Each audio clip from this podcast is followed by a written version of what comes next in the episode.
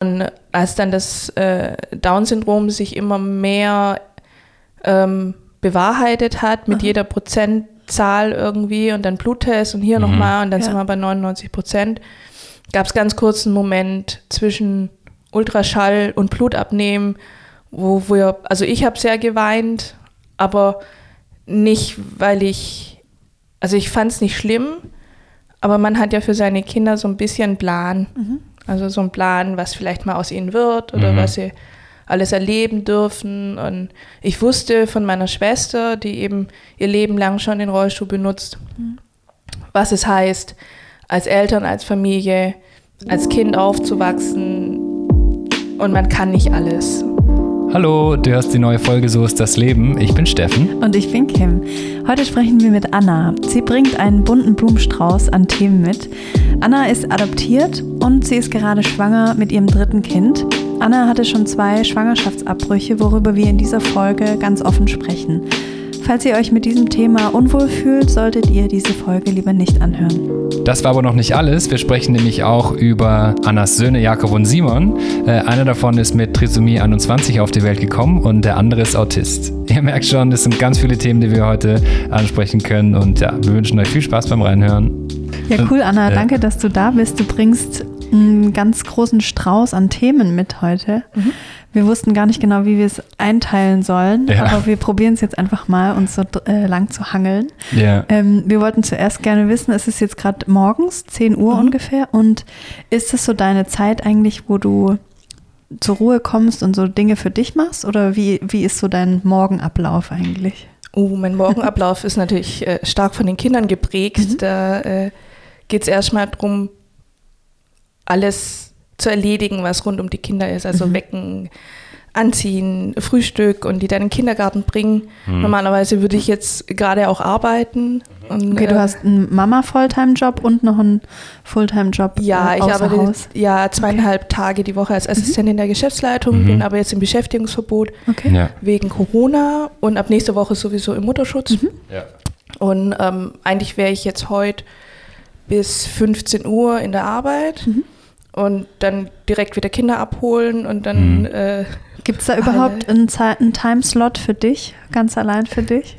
Kaum. Also ganz allein für mich, gerade jetzt, wo ich halt vormittags daheim bin, mhm. aber in einem, ich sag mal, in einem normalen Alltag ist das abends ab 21 Uhr. Mhm. Und im Moment sieht es so, so aus, dass ich halt total müde im Bett liege, mhm. der kleine, nee, der große neben mir. Ja. Und äh, gucke eine Serie auf meinem Handy mit Kopfhörer. Mhm. Ja. Und dann ist der Mama-Alter. Ja. ja, ja, genau. Okay. Das ist, ja, viele Freunde von mir haben gerade Kinder bekommen und ich bin auch zweifacher Partneronkel gerade. Mhm. ähm, und das ist so lustig, weil ich telefoniere da mit denen immer zu unterschiedlichen Tageszeiten irgendwie und so nach zehn Minuten so. Gestern hatte ich auch ähm, einen Telefontermin mit einem Freund von mir, mit dem ich arbeite, der gerade ganz frisch Papa geworden ist. Also ja, ich habe heute Homeoffice und da ist er wirklich fast eingeschlafen während, ähm, während unserem Gespräch. Aber ja, genau, was unsere Zuschauer und Zuschauerinnen ja nicht sehen, ist, dass du, dass du schwanger bist, relativ mhm. hochschwanger. Ja. Wann ist es soweit? Äh, Ende November. Ende November. Ja. Wie lange ist der, Mut, äh, der, der Mutterschutz äh, vor der Geburt? Äh, vor der Geburt sechs Wochen und nach der mhm. Geburt acht Wochen. Mhm. Hat sich da jetzt gerade irgendwas geändert, weil du schwanger bist während dieser ganzen Corona-Zeit? Also musst du da auf irgendwas besonders achten oder ist es besonders anstrengend vielleicht? Oder? Ähm, nee, also klar ich möchte jetzt kurz vor Geburt ähm, möglichst wenig Kontakte mhm. mit ja. großen Gruppen oder mhm. mit Leuten, die vielleicht ein bisschen krank sein könnten, Klar. Mhm. weil ich weiß nicht, wie es ist, wenn man mhm. infiziert ist und in Kreißsaal kommt. Also es gibt Berichte dazu, hm. dass es trotz allem natürlich möglich ist, mhm. möglich sein muss. Ja. Aber die ähm, Umstände sind dann natürlich nochmal gravierender. Ne? Wie, mhm. Dann ist das Personal nochmal distanzierter, muss Klar. distanzierter sein. Klar. Und ähm, das ist so mein Ziel, jetzt äh, Corona-frei noch durch die letzten ja. Wochen zu kommen, um möglichst ja, ja, äh, alles normal ablaufen Vor allem kann ich ja dann noch niemand besuchen, so. Nee, genau. Oder? Es ist eh schon, wenn es sich jetzt noch so weiterentwickelt, gerade habe ich noch äh, im Auto das, äh, die Pressekonferenz vom Chef vom Robert-Koch-Institut gehört. Mhm. Seit gestern 4000 neue Infektionen. Ah. Krass. Und ähm, man müsste theoretisch jetzt neue Maßnahmen ergreifen, dass sich das nicht noch hochschaukelt. Mhm. Und ähm, also wir als Familie haben auch beschlossen, keine Ausflüge, wo größere mhm. Massen an Menschen, also ja. im Sinne von irgendwelche größeren Spielplätze, der auf dem Killesberg zum Beispiel ist super beliebt. Mhm. Das sind am Wochenende immer viele Familien. Ja. Sowas wollen wir meiden. Ja. Also für mich und auch für alle anderen, weil wenn jemand bei uns in der Familie infiziert ist, ist mhm. auch nochmal schwieriger natürlich. Klar. Ich muss nächste Woche leider nach Berlin. Oh, ja, super. Ja, da bin ich mal gespannt, aber ich versuche mich auch da so gut wie möglich zu isolieren und klar, wohne halt im Hotel und so, ja. aber ähm, Im Hotel ist ja sowieso auch Maskenpflicht und ich hoffe, dass ich das ganz gut durchkriege. Aber viele haben, äh, viele Termine wurden mir auch abgesagt tatsächlich. Aber das mhm. ist ja auch gut, eine gute Sache an sich, wenn man nur, ja. wenn man sich gerade vor allem digital trifft. Ja. Aber es soll jetzt nicht um Corona nee, nee. gehen heute, nee, sondern um dich. Ja, du hast schon zwei Babys auf die Welt gebracht, mhm, Anna. Ja. Ähm, Gibt es irgendwas, worauf du dich besonders arg freust jetzt auf dein Baby? Ähm, also aufs Baby an sich, ja. Ne? Mhm. ja und auf dieses, ähm, dieses Süßgefühl. Mhm. Das ist ganz schwer zu mhm. beschreiben. Also wenn sie so klein sind, ja. als ich letztes Jahr das äh, Baby von Freunden auf dem Arm hatte, dachte ich, oh, guck mal, das wiegt voll wenig. ja. Meine eigenen Kinder sind halt irgendwo zwischen 14 und 20 Kilo. Okay. Wenn du die hochhebst, dann so, ja. oh. und dann, wenn du so ein kleines Baby mit drei Kilo hochhebst, mhm. das ist so. Wie so ein Stück Brot oder so. Ja.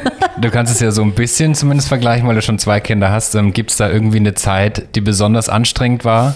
Oder die bei beiden vielleicht besonders anstrengend war vom Alter her und dann eine Zeit, wo es wo sich so ein bisschen entspannt? Ähm, super ist die Zeit, in der sie sich nicht viel bewegen.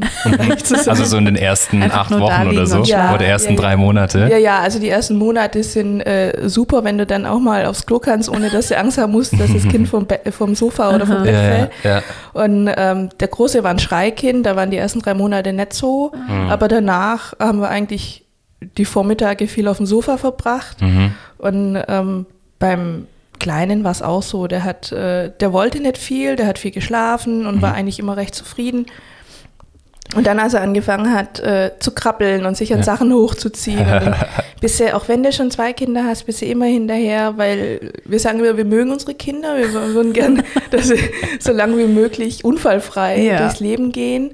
Aber man kann äh, nicht viel verhindern dann, wenn nee, die mal du kannst ja nicht, sind. Du kannst ja nicht dauernd dahinter stehen ja, und äh, die Hand hinhalten, dass der Kopf zufällig ja. da reinfällt, wenn jetzt mhm. hinfällt. Ich habe auch viele Narben an meinem Kopf aus meiner ja. Kindheit. Ja, ja, das ist dann. Bei mir ist es eher so am Knie und am Ellbogen. Auf mein Gesicht habe ich immer aufgepasst. Wir sagen auch immer, du kannst hinfallen, aber der Kopf ist wertvoll. Ja. Den ähm, musst du schützen.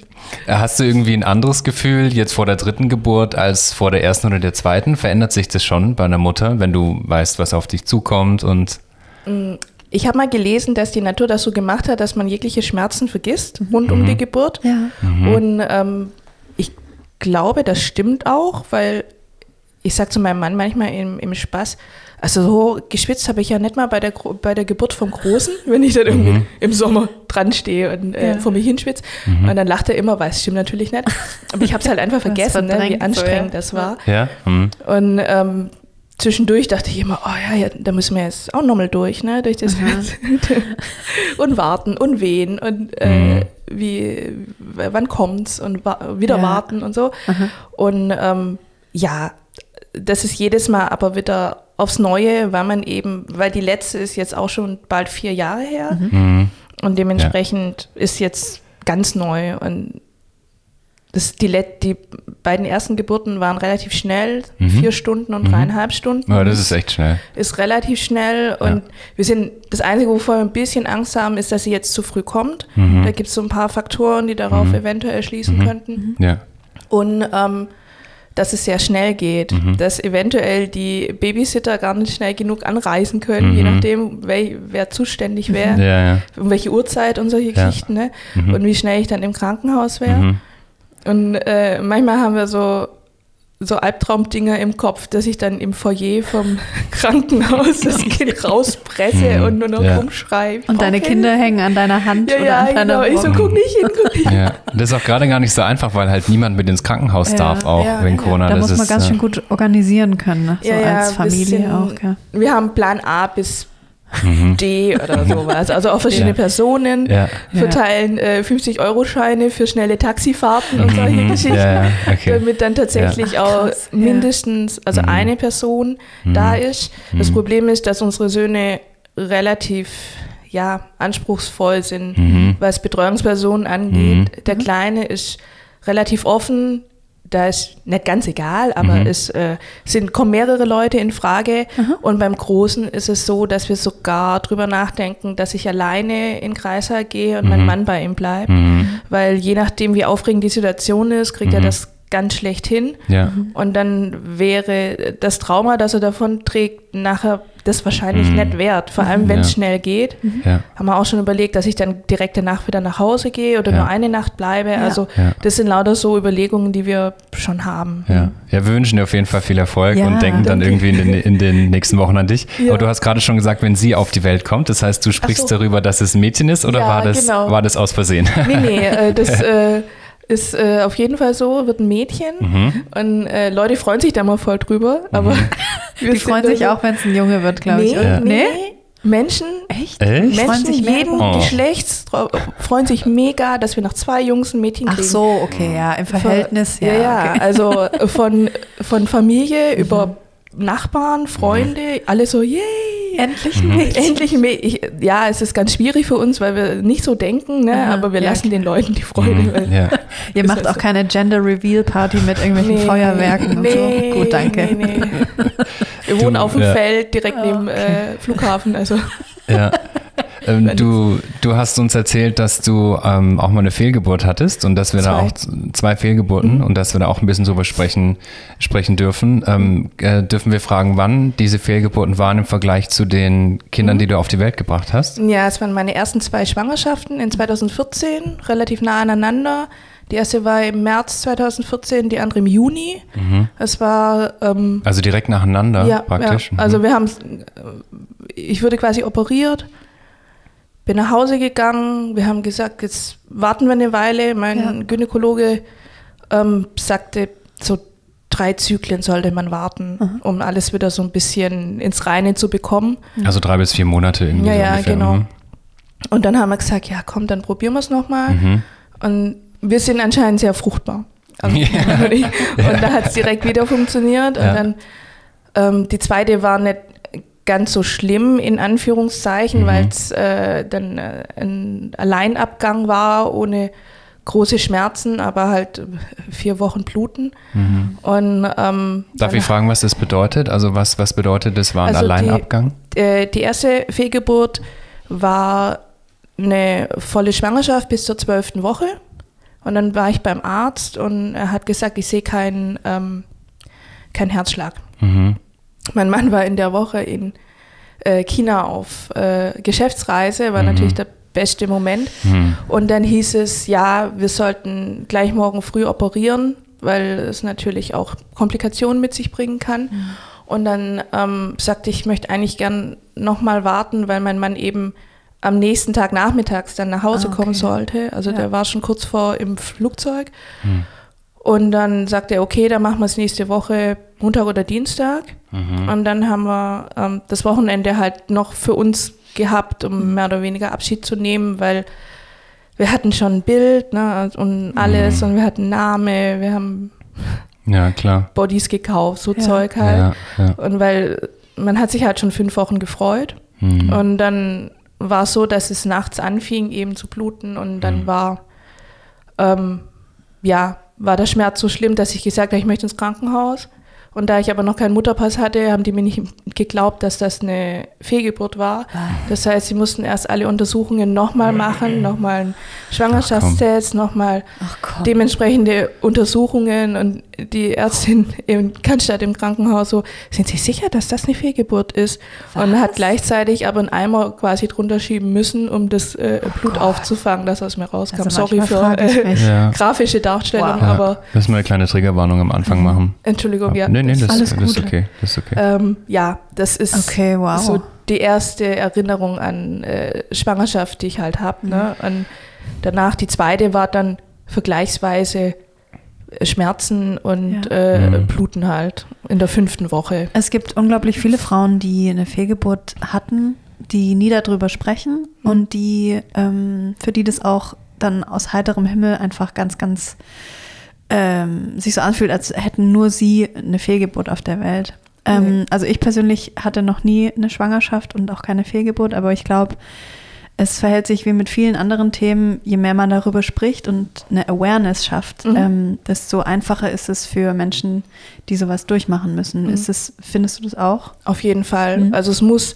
über alles, alles, alles Mögliche ja. muss viel mehr gesprochen werden, mhm. vor allem über alles, was Frauen angeht. Mhm. Wir Frauen werden so erzogen, ja. immer schön klein und leise und ja. angenehm zu sein. Mhm. Und es ist natürlich nicht angenehm, darüber zu sprechen, dass Dinge schieflaufen, egal wie natürlich sie sind. Eine meiner besten Freundinnen sagte danach zu mir, ja, aber es war ja noch kein richtiges Kind. Ist ja jetzt nicht so schlimm. Und ich dachte nur, ja, runter von meiner Couch, tschüss. Ne? Mhm. Und das sind halt, das sind so Sachen, das ist alles ein riesen komplexes Ding und an mhm. irgendeiner Stelle müssen wir anfangen, das aufzubrechen. Mhm. Und wenn es nur ist, dass ich erzähle, wie es bei mir war mhm.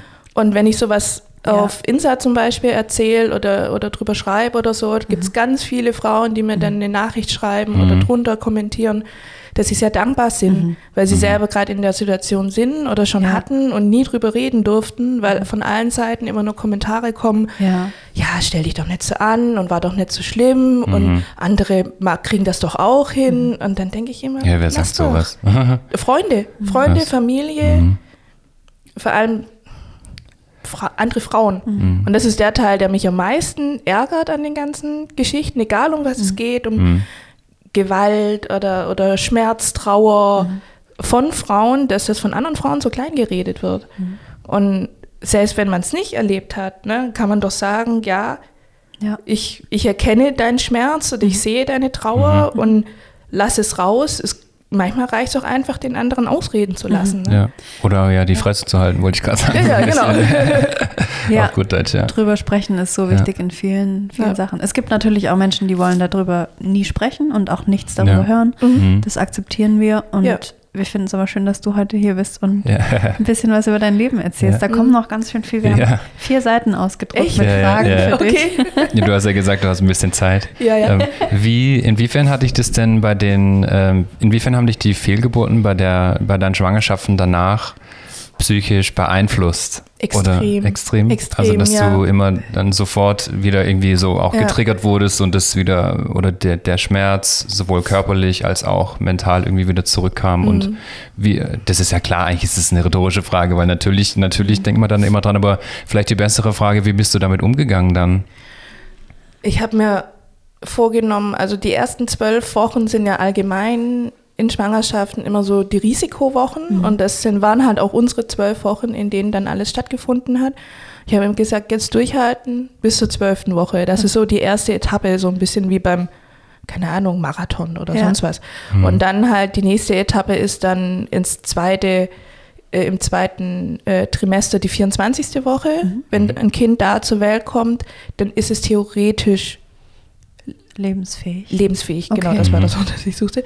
Ähm, und dann die nächste Etappe ist dann wieder, damit es kein Frühchen wird, die 36. Woche. Mhm. Also mhm. das sind so, die habe ich, das habe ich in allen Schwangerschaften eben so ähm, im Kopf gehabt, immer mhm. so weit wie möglich kommen und dem Kind so viel Zeit im Bauch geben wie möglich. Mhm. Und wenn es nicht so gekommen wäre, okay, mhm. aber die Angst ist schon immer da und die Angst hat sich jetzt auch auf äh, die Kinder übertragen, die eben schon da sind. Mhm. Manchmal habe ich dieses Gefühl von, und was, wenn das jetzt der letzte Tag ist, den wir noch miteinander oh, haben, die letzte mhm. Zeit, mhm. was, wenn ich nie erlebe, wie sie in die Schule kommen. Ne? Mhm. Das ist man, manchmal kommt das mhm. und also ich führe das darauf zurück, dass dieses Gefühl von, wir hatten nur diese mhm. eine Zeitspanne zusammen, auch wenn es nur ein Stück Fleisch in meinem Bauch war, ne? aber ja. dieses, dieses Gefühl, man, man ist Mutter oder Vater von jemandem mhm. in dem Moment schon, mhm.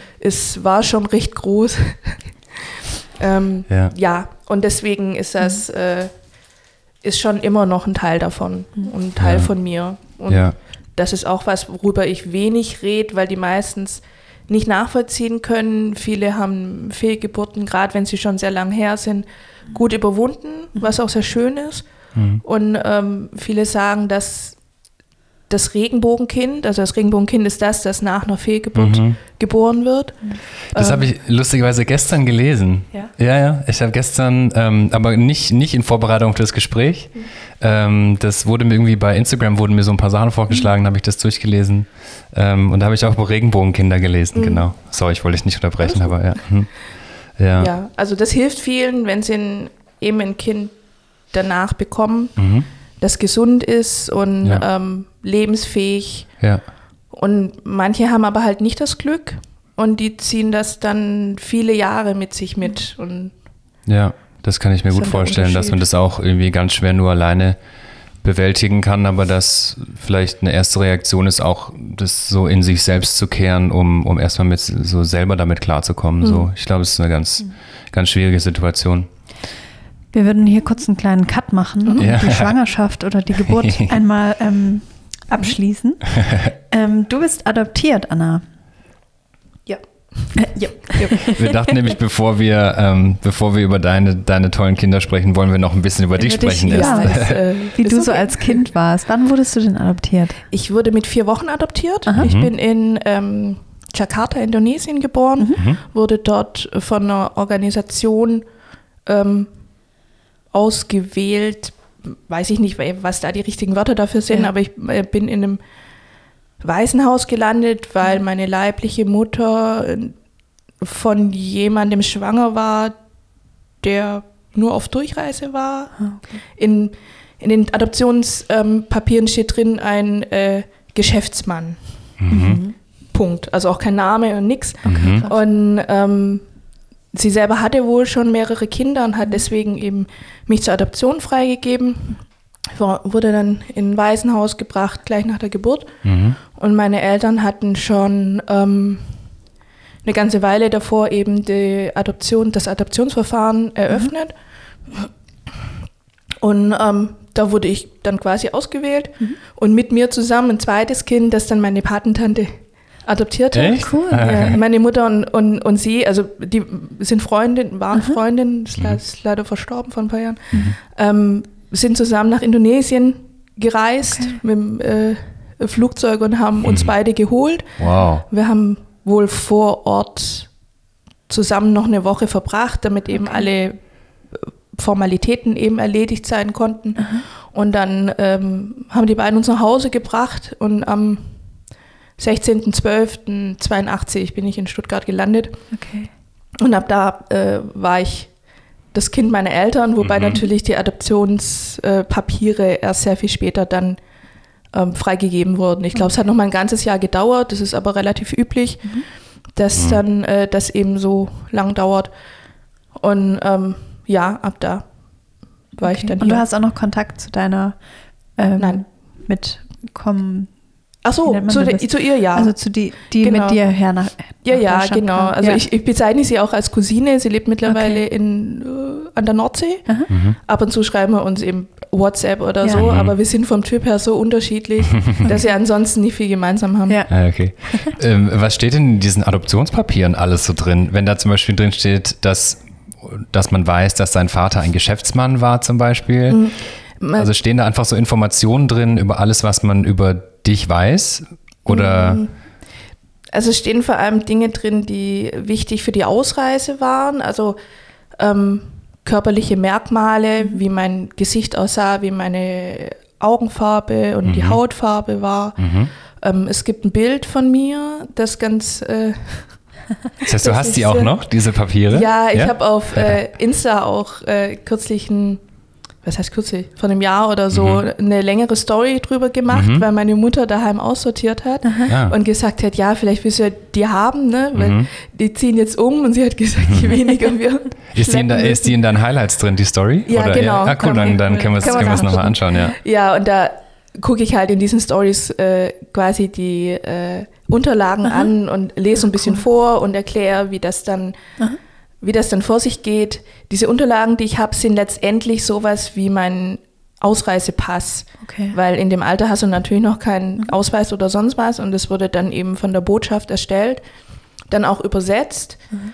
Und äh, da steht eben drin, also da, ich glaube, der Name meiner leiblichen Mutter steht drin und eben das, äh, ein namenloser Herr äh, Mhm. der Erzeuger war. Mhm.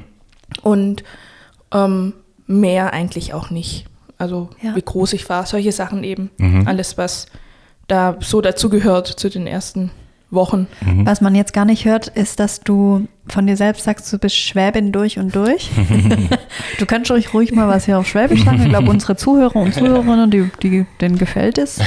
Meinst du, die, die, Meinst meinst du, ich kriege das hin? Ich glaube Ich schon, glaube ja. schon.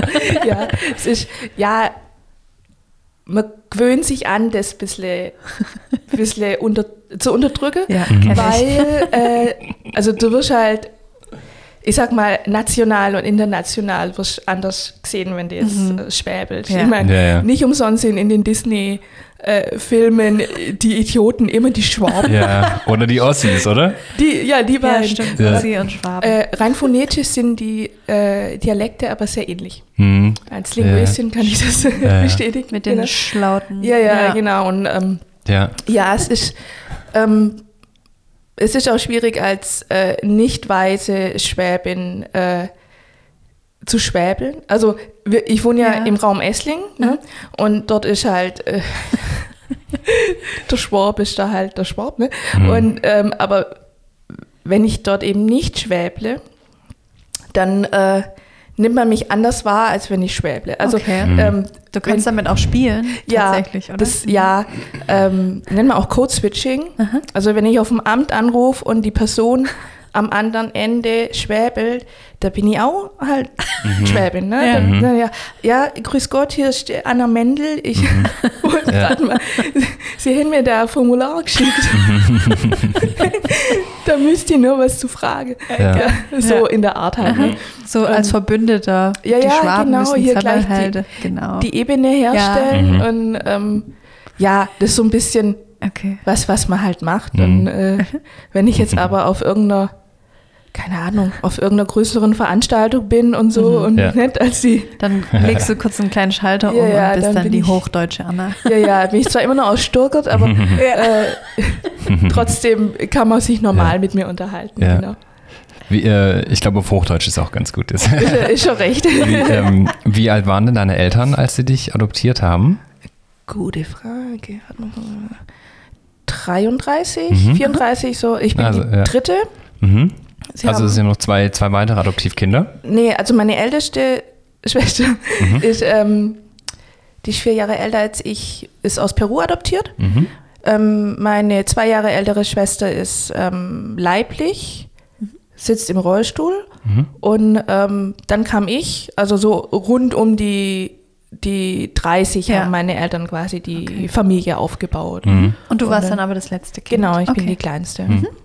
Ich habe auch so, ich habe auch was in Richtung Linguistik studiert, zumindest im Bachelor, aber, aber vor allem halt Englisch und äh, ähm, Literaturwissenschaft und habe mich da so ein bisschen oder relativ intensiv auch in meiner Bachelorarbeit mit dem Thema Identität auseinandergesetzt. In Stuttgart? Ähm, nee, in Konstanz habe ich das Okay. studiert. Ähm, wie ist es denn bei dir? Ähm, weil du ja auch so viele verschiedene Einflüsse irgendwie hast mit Identität. Hast du, gab es mal so ein, äh, eine Zeit in deinem Leben, wo du dich wirklich stark mit dem Thema Identität, wer bin ich, wer will ich sein und sowas auseinandergesetzt hast? Gar nicht. Oder war das nie ein Thema für dich? Nee, also Mhm. ich bin, aber ich weiß ja schon immer, dass ich adoptiert bin. Mhm. Ne? Also in den 80ern war es nicht so üblich wie heute, dass man den Kindern sagt, dass sie adoptiert sind. Mhm. Viele haben es durch Zufall oder durch ähm, Bluttests oder weil sich jemand verplappert hat Ach, oder so krass. mal rausgefunden. Mhm. Aber bei mir war äh, ganz offensichtlich, meine Eltern sind weiß und ich Mhm. nicht. Und Mhm. äh, meine Schwestern sehen ja auch nochmal anders aus. Mhm. Also da war das immer klar. Mhm. Und das, meine Identität ist immer schon die Anna aus Stuttgart mit allem, was eben in meinem Leben irgendwie dazugehört. Und ähm, viele machen sich, gerade die, die aus dem Ausland adoptiert sind, nochmal, wenn sie selber Familie gründen, viele Mhm. Gedanken rund um Identität, weil es auch so ein, ja, so ein Closure für viele ist. Also so ein, Okay. den, den Kreis vollenden, wenn man selber woher kommt, uns aber nicht so ganz klar ist und äh, man gibt es dann weiter an die Kinder, da möchte man eigentlich, wenn man eben eine neue Identität in die Welt bringt, se seine eigene vielleicht nochmal vervollständigen. Deswegen weiß ich von einigen Geschichten, nicht persönlich, aber man schaut sich halt auch mal Dokumentation oder sowas an, ähm, die dann eben in die Länder gereist sind, von denen sie, ähm, aus denen sie stammen, Mhm. die dann die Person gefunden haben oder auch nicht. Mhm. Gibt es ja auch auf, keine Ahnung, im Fernsehen auch äh, Ja, ja. ganze Sendungen dazu. Ja, ja, ja. Und für mich war das immer unnötig. Okay. Also ich war nie auf der Suche nach irgendjemandem. Ich hatte alles, was ich an Familie brauchte, hier. Mhm. Und es war auch immer, ähm, also da war keine Lücke, die zu füllen war. Auch nicht, als dann klar war, dass ich selber Kinder eben bekommen werde. Und ähm, das für viele ist ja dann dieses Gefühl von Großeltern und die sehen dir dann ja gar nicht ähnlich. Hm. Ich habe mal einen Artikel darüber geschrieben auf meinem alten Blog, dass es schon ein sehr großer Wunsch von mir war, jemanden im Leben zu haben, der mir ähnlich sieht. Okay. Mhm. Und ähm, weil natürlich niemand aus meiner Familie ähm, auch nur annähernd so aussieht wie ich, selbst andere adoptierte Kinder aus Indonesien, meine beste Freundin, die bei mir in der gleichen Straße aufgewachsen ist und auch über diese Organisation adoptiert wurde, kam auch aus Indonesien, ihre Schwester genauso. Und keine von den beiden sah mir auch nur annähernd ähnlich. Mhm. Aber so wie du, keine Ahnung, Ich Frau XY, ne? Ja, ja, ist das genau. eben, und das sind Ja. alles so Sachen, die muss man mit der Zeit auch lernen. Mhm. Und als ich dann wusste, okay, jetzt geht's äh, demnächst an Familie, dachte ich so ein bisschen schon, hoffentlich sieht, sehen meine Ja. Kinder mir ähnlich. Ne? Mhm. Und es kommt schon vor, dass ich dann dran stehe und denke, jetzt, jetzt hat er gerade genauso geguckt wie Mhm. ich. Oder mein Mann Ja. sagt, und dann, er sagt dann immer, ja, merkst du das jetzt erst? Ja, also Ja. Aber das, das sind dann so in Anführungsstrichen schon die ersten Momente, wo du siehst, dass, äh, oder ist, wie, wie beschreibe ich, dass es ein bisschen ein anderes Gefühl ist, weil, weil- also einfach nur deswegen, weil die dir so ein bisschen ähnlicher sehen. Genau, ja. Ja. Also das, was andere ihr ganzes Leben schon haben, dass zum Beispiel meine Schwester, die ja leiblich ist, hat genau die gleiche Furche im Kinn wie mein Vater und wie unser Großvater und Mhm. Großonkel hat. Ach, krass, ja. okay. nee, bei den alten Männern Ja. ist sie halt richtig tief. Ja. Und bei meiner Schwester ist nur so ein Dipsen. Mhm. Und, äh, aber das allein hat mich immer schon so ein bisschen, Ja, neidisch ist ein falsches Wort, aber das fand ich schon immer faszinierend und hätte das schon schön gefunden. Mhm. Und, ähm, aber Ich denke, ja, ich denke, das ist auch so ein bisschen gesellschaftsbedingt, weil gerade so dieser ganze Smalltalk um Neugeborene geht ja immer, ah, wem sieht er ähnlich Ja. oder Ja, wem sieht sie ähnlich und, und so, oder von, we, von wem hat sie das Kind und ja, so. ja. Ähm, Wann haben dir denn ja. deine Eltern gesagt, dass du adoptiert bist? Weißt du das noch? Nee, ich habe keine Erinnerung daran, um Okay. ehrlich zu sein. Also ich wusste, als ich in die Schule kam Aha. und das Thema mal aufkam, wusste ich schon längst. Okay. Und auch, ich glaube, im Kindergarten. Aber ich habe, es gibt kein Gespräch, bei dem man dann zu mir gesagt hat, ach übrigens, ne, du bist adoptiert. Okay. Du bist, also meine Eltern haben auch nie sowas gesagt wie, du bist ja nicht unsere leibliche Tochter. Es gab da keinen Unterschied bei uns. Bin ich auch sehr dankbar dafür. Ich weiß von Familien, dass es manchmal ein bisschen anders ist, weil eben das Kind nicht so aussieht wie man selber, weil es eine andere Hautfarbe hat. Ist aber auch ähm, dieser, ja, weiße Retterkomplex, Aha. den manche Familien haben, Hm. wo sich dann ganz viel Glücksgefühl einstellen soll, weil man ja einem Kind äh, die Chance gibt, ein viel besseres Leben zu haben, gab es bei uns auch nicht. Hm. Okay. Also klar haben meine Eltern davon profitiert, dass es in der Zeit ähm, diese Organisationen gab, die Kinder aus anderen Ländern geholt haben und äh, hier reingepflanzt haben. Hm. Ist äh, kein Geheimnis, aber es war nie ein Thema bei uns. Okay. Also es, meine Eltern haben auch nie Dankbarkeit erwartet, weil sie mir jetzt eben ein Leben hier äh, ermöglicht haben, genauso bei meiner Schwester. Mhm. War nie ein Thema. Voll schön. Ein Kumpel von mir ist adoptiert, der ist dunkelhäutig. Ähm, ich äh, weiß nicht aus welchem afrikanischen Land, ähm, aber ich glaube irgendwie Zentralafrika. Und ich habe mich neulich mal relativ lang mit ihm darüber unterhalten, dass wenn er nach Afrika geht, obwohl er dunkelhäutig ist und man meinen würde, dass er sich dann dort irgendwie nicht so ausgegrenzt fühlt, beziehungsweise halt alle oder die meisten Menschen dort dunkelhäutig sind, aber er meinte, alle hätten sofort gemerkt, dass er nicht, dass er nicht von da kommt. Und Ja. dann haben wir uns auch so ein bisschen über das Thema Identität unterhalten, weil er in Afrika ist er Fremder Und hier auch. und hier auch. Ja. Ähm, ist es bei dir auch ein Thema, dass du dich so fühlst manchmal? Ich würde eher sagen, dass andere mir das Gefühl geben. Mhm. Also hier in Stuttgart fühle ich mich sehr daheim. Mhm. Ich äh, bin auch nie mhm. woanders hin. Ich ja. hätte in Konstanz studieren können, in mhm. Tübingen, mhm. was natürlich auch ums Eck ist quasi. Ja, ne? Aber ähm, mich hat es nie weit weggezogen. Ich sage immer, Stuttgart ist meine Heimat und ähm, irgendwie, ja, gehört es zu mir. Und aber ähm, je ländlicher es wird, desto eher lässt man mich spüren dass ich mhm. da jetzt nicht hingehöre. Ja. Und ähm, vor allem auch in Kombination äh, mit meinem weißen Mann ist es, mhm. ähm, manchmal reicht schon ein Ausflug in, ins Gartencenter nach Plochingen, ne? wo die Leute dann echt nicht drauf klarkommen, oh, guck mhm. mal hier, der, der, hat sich so eine, der hat sich so eine aus dem Katalog mhm. bestellt, ne? Und jetzt, das geht schon immer noch, ne? Ja, Dieses, ja. ja. Und auch in jeder Altersklasse. Man ja. sollte ja meinen, ja. Oh. Moment. Drückt ja. der Bauch. Hat sich ähm, ausgedreht. Die, äh, also auch in unserem Alter ja. ne? und jünger. Das ist gar nicht so sehr, hm. also das ist die, die Erziehung. Mhm. Wenn man von seinen Eltern beigebracht bekommt, mhm. ja hier, alles was dunkler ist mhm. als du selbst, wenn du aus dem Urlaub bist, mhm. ist irgendwie eingekauft. Ja, muss du erstmal gucken, ja. ist das okay? Bis hin zu, ähm, dass mein fünf Euro-Schein kontrolliert wird. Echt? Mhm. Ja. Oder dass ich, ähm, als ich jünger war, hier meine beste Freundin und ich, wir beide mhm. natürlich äh, POC. Mhm. Ähm, wenn wir Make-up im Schlecker angeschaut haben, wurden wir extrem beobachtet. Mhm. Und ich meine, wir waren 15, ne? klar, als ja, klar. Mädchen mhm. äh, hier alles angraben ja. und so, aber trotzdem, wir das, wurden anders ja. beobachtet als andere Mädchen. Das ist halt so der, der, der typische Alltagsrassismus, genau. mit der sich Menschen wie du auseinandersetzen müssen. Oder ja, gezwungenermaßen halt. Ja. Aber auch ähm, hier äh, drüber sprechen, laut sein, mhm. ähm, ja. auf Sachen aufmerksam machen, hilft. Aber ja, ich sag ja, mhm. aber es ist zum einen nicht meine Aufgabe, also mhm. fremde Leute zu belehren. Mhm.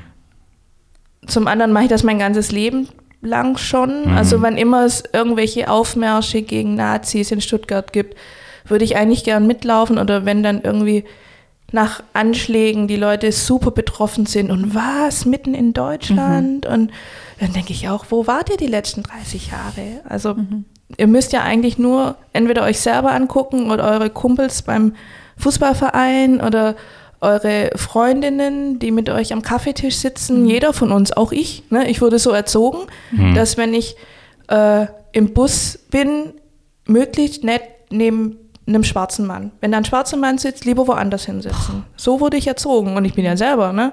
aber ich wurde von einer weißen Familie erzogen. Mhm. In einem Vorort, wo ich ich glaube, noch die dunkelste Person war, mhm. zusammen mit meinen Freundinnen. Mhm. Ähm, das, um das alles aus dem Kopf zu kriegen, braucht es zum einen viele Jahre und zum anderen viel Arbeit. Mhm. Und es ist aber ein es ist so, dass ich sage, das ist nicht unsere Arbeit. Also un unsere Arbeit als äh, BIPOC ja. ist nicht jeden von euch zu überzeugen, mhm. dass ihr falsch mhm. liegt. Ich kann nur erzählen und aus meinem Leben erzählen und ja. Sagen, wie es ist. Und ja, jeder, es liegt an uns, es zu verstehen. Und der bereit ist, an sich zu arbeiten, mhm. ähm, da freue ich mich drüber. Mhm. Und ich verschwende aber meine Energie null an Leuten, die solche Sachen sagen wie, ähm, ja, hier bei der, bei der äh, Schuleinführung letztens, ne, da war hier auch so ein ich nenne das Wort nicht, also das N-Wort wurde genannt. Ich, ich wusste gar nicht, dass wir ein Flüchtlingsheim hier im Ort haben. Mhm. Ne? Das sind dann Leute, da, da wüsste ich gar nicht, wo fangen Da kann man einfach wo nichts fängt machen. Man an? So. Ja, das frage also, ich mich auch oft. Ja. Wo würde ich da ansetzen? Mhm. Und das ist dann, der Moment ist dann vorüber mhm. und dann denke ich einfach nur, oh, gut, dann äh, vielleicht beim nächsten Mal. Mhm. Ja. Und ja. es ja, du willst ja natürlich dann auch nicht am Kaffeetisch hier das ja. äh, Riesending ja, aufmachen, weil ja. irgendwann trifft sich keiner mehr mit dir. Aber an sich würde ich schon gern. Man, ja, man muss sich auch nicht immer über politische Sachen unterhalten. So. Aber klar, das ist natürlich schon, schon ein intensives Thema. Ähm, Anna, bevor wir über deine Kinder sprechen, mhm. wollte ich äh, noch fragen, ob du ich sage jetzt in Anführungsstrichen mal, trotzdem irgendwie eine, eine, eine, Verbindung hast zu Südostasien? Also bist du oft in, Gar nicht. Warst Nein. du noch gar nicht in, in Jakarta Nein. auch? Nein, ich war noch nie in einem asiatischen Land Mhm. und ähm, ich habe auch wenig Interesse. Also gerade Südostasien interessiert mich nicht. Auch, Mhm.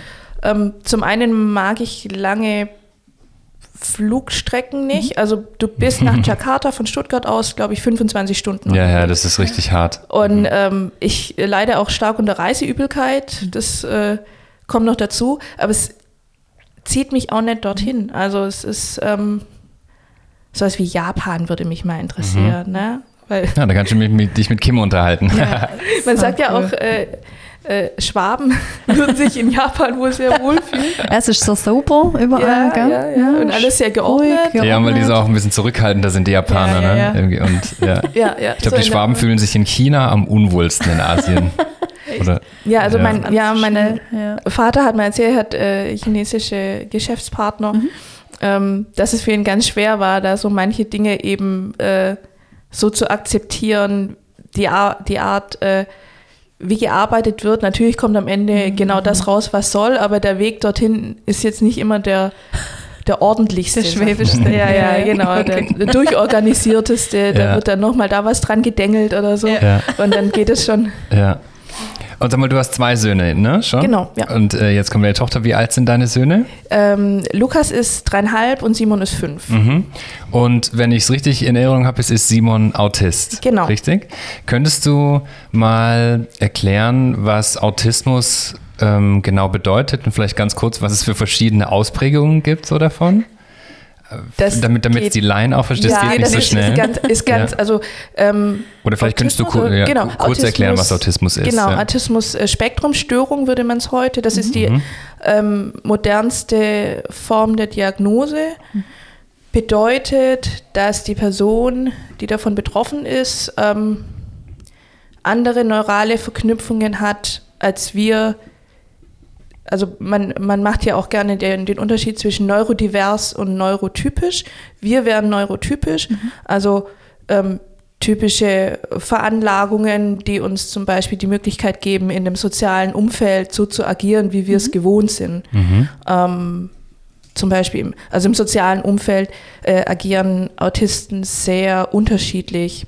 Das Problem ist, dass ähm, Eindrücke, die von außen kommen, oft zu viel sind und dadurch erscheinen Autisten ähm, oft sehr zurückgezogen. Das Problem ist, dass eben diese vielen Eindrücke, die verarbeitet werden müssen, oft nicht verarbeitet werden können.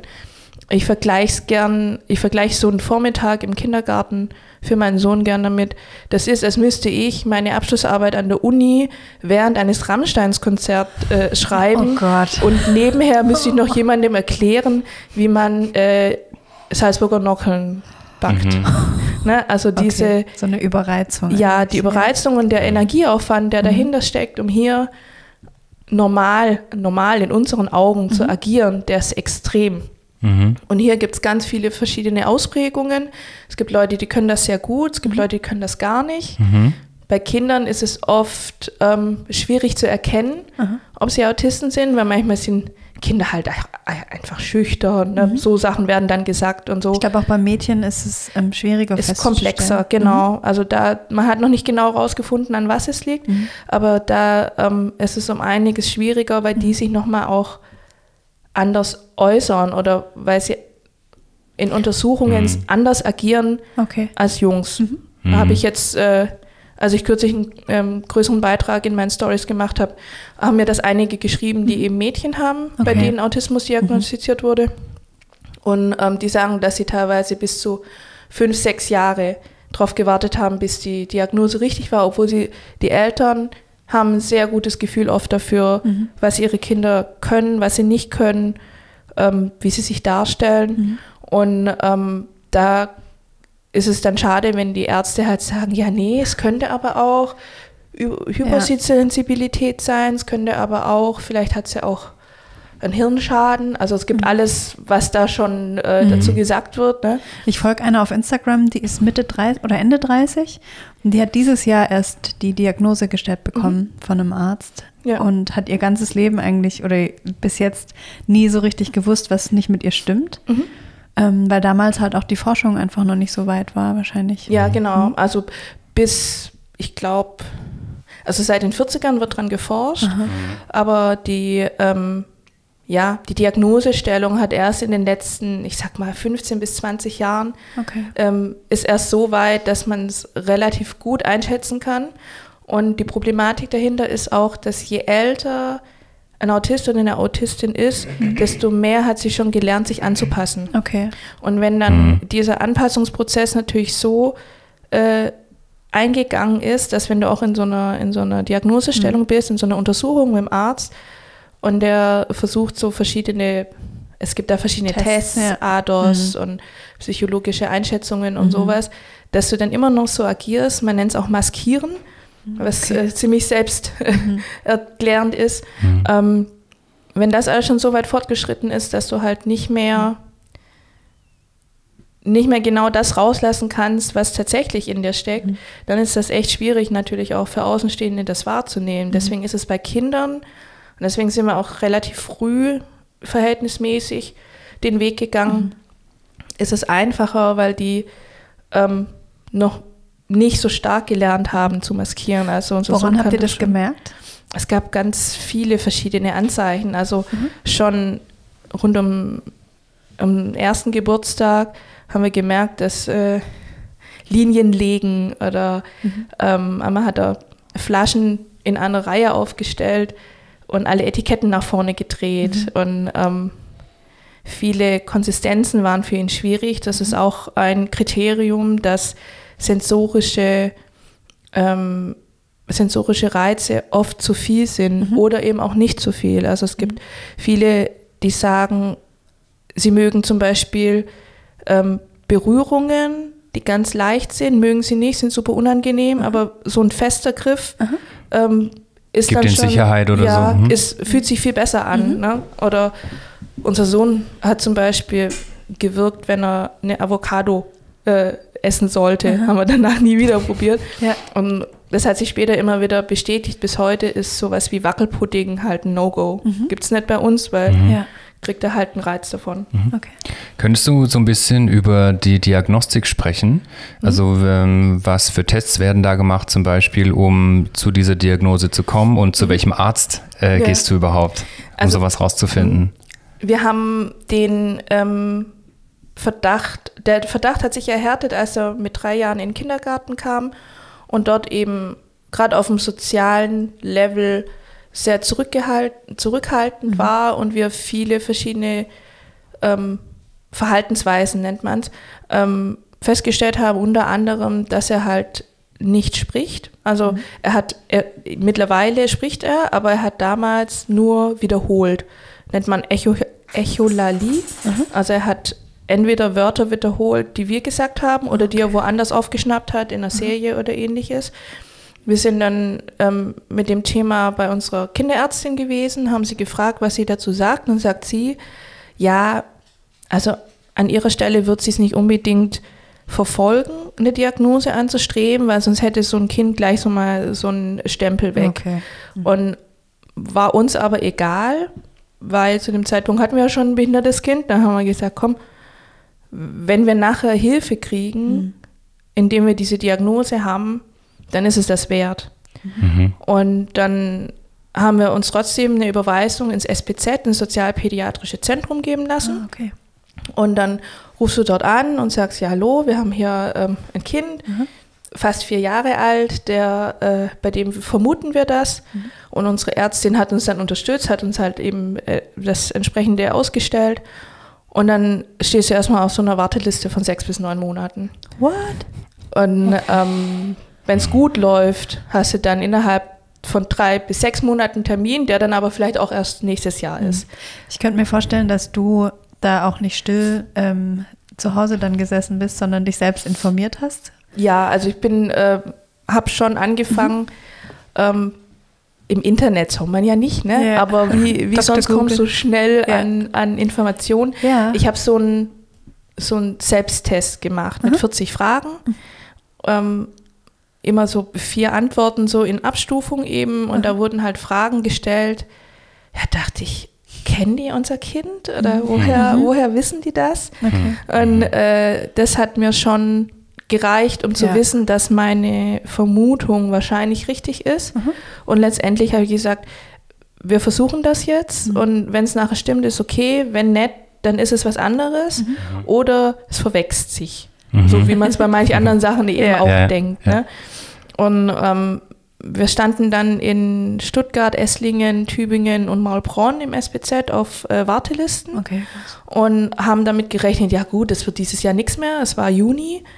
Und dann rief uns die Oberärztin von Maulbronn an und sagte, ja, hallo, Sie haben hier, äh, Sie haben hier eine E-Mail geschrieben. Ja, genau, die wollte er, das Sekretariat hatte uns abgewimmelt, dann hat unsere Kinderärztin eine E-Mail geschrieben, mhm. hat das äh, beschrieben, dass wir sehr engagierte Eltern wären und dass wir sehr reflektierte ja. Eltern wären mhm. und genau wüssten, was wir wollen und was wir nicht wollen. Und äh, als sich ein Zeitfenster ergeben hat, wo, sie, wo die Oberärztin Maubronn sagte, ja, hier könnte was, dann hat sie an uns gedacht, weil sie diese mhm. E-Mail bekommen hat. Okay. Es ist natürlich auch wieder Vitamin B, ne? Mhm. aber manchmal nimmt man es halt auch, wenn es sich ergibt. Und Klar. dann haben wir einen Termin 48 Stunden später bekommen wow. nach dem Anruf. Mhm. Wir waren so, okay, okay, okay. Willkommen. machen wir, machen ja. wir. Und dann haben wir den Kleinen bei den Großeltern gelassen und den äh, sind mit dem Großen hingefahren. Und äh, ich meine, Maulbronn ist halt von hier aus eigentlich nicht weit, ne? Mhm. aber eigentlich müsstest du zweieinhalb Stunden Freitagmittag um 14 Uhr einrechnen. Mhm. Und wir so, ah, eineinhalb Stunden reichen. Ne? Und dann wir so, jede drei Minuten, die wir im Stau standen, so scheiße, scheiße, Mhm. Und dann äh, waren wir so kurz da, dass äh, kurzfristig da, dass die Sekretärin schon sagte, ja, das nächste Mal vielleicht ein bisschen früher, wenn sie gerade zum ersten Mal irgendwo ja. hin, da muss man noch Zeug mhm. ausfüllen und mhm. wir hatten eh nur ein Zwei-Stunden-Fenster mhm. und dann war die Oberärztin aber super, also mega cool, mhm. total. Ne? Und die kam und hat sich als allererstes nur mal mit Simon unterhalten mhm. und wir haben uns nicht eingemischt, weil wir genau gemerkt haben, ah, da beginnt Die weiß, schon, was sie macht irgendwie. Ja, und da beginnt schon die Untersuchung. Ja. Ne? Ja. Schon auf dem Flur, als sie zu ihm sagte, kommst du mit mir mit? Ne? Es gibt autistische Kinder, die würden sie nicht mal angucken, Aha. die würden nicht mitgehen, nicht die Hand ausstrecken. Und unser Sohn ist, was das angeht, eben sozial ähm, offen, sage ich jetzt mal. Ja. Also neue Leute in, in ähm, gewohnter Umgebung ist schwierig.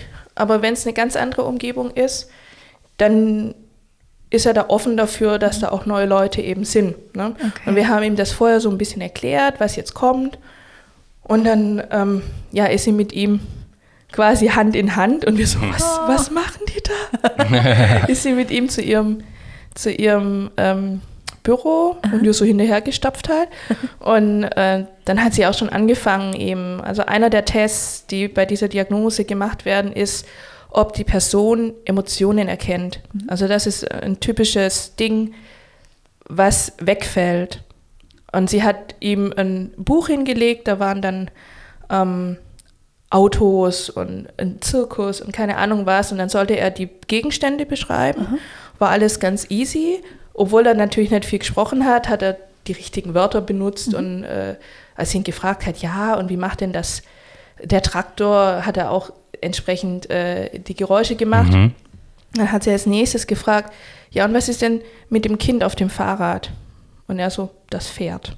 Mhm. Und sie so, ja, aber ist das, freut sich das und oder wo will das vielleicht hin mhm. oder was macht das? Und er so, das Pferd. Mhm. Und das ist äh, eigentlich schon äh, ich glaube, da war für sie schon klar, okay, da ist, äh, da ist was. Mhm. Und ähm, diesen Test gibt es in sehr ausführlich, der nennt sich ADOS. Ich bin mir nicht sicher, für was das steht oder es mhm. ist eine Abkürzung oder so. Mhm. Auf jeden Fall werden da diese ganzen, ähm, diese Wahrnehmungen so ein bisschen abgeklappert. Okay. Ähm, was trifft zu, was trifft nicht zu, zum Beispiel wortwörtliche ähm, wortwörtliches Verständnis. Mhm. Es, wir haben uns daheim angewöhnt, wenn wir Sprichwörter verwenden, die entweder gleich zu erklären oder sie nicht mehr zu verwenden. Aha. Weil als ich dann mal zu meinem Mann gesagt habe, oh, jetzt bin ich ja ganz schön kaputt hier nach dem ah. langen Ausflug Aha. und mein Sohn dann total äh, entsetzt war, ob er mich jetzt reparieren muss mhm. und schon sein Werkzeug holen wollte. Ja, nein. Okay, ist das, ja. ne, wenn wir sagen, ja. ja, der der Traktor fährt nicht mehr, den müssen wir erstmal reparieren, der ist kaputt, Aha. ist das für ihn das Gleiche, wie wenn ich sage, ich bin kaputt. kaputt. Mhm. Ah, okay, und, ja. Also das ist ein Teil ja. davon. Okay. Deswegen ist gerade im sozialen Gefüge, nenne ich es jetzt mal, mhm.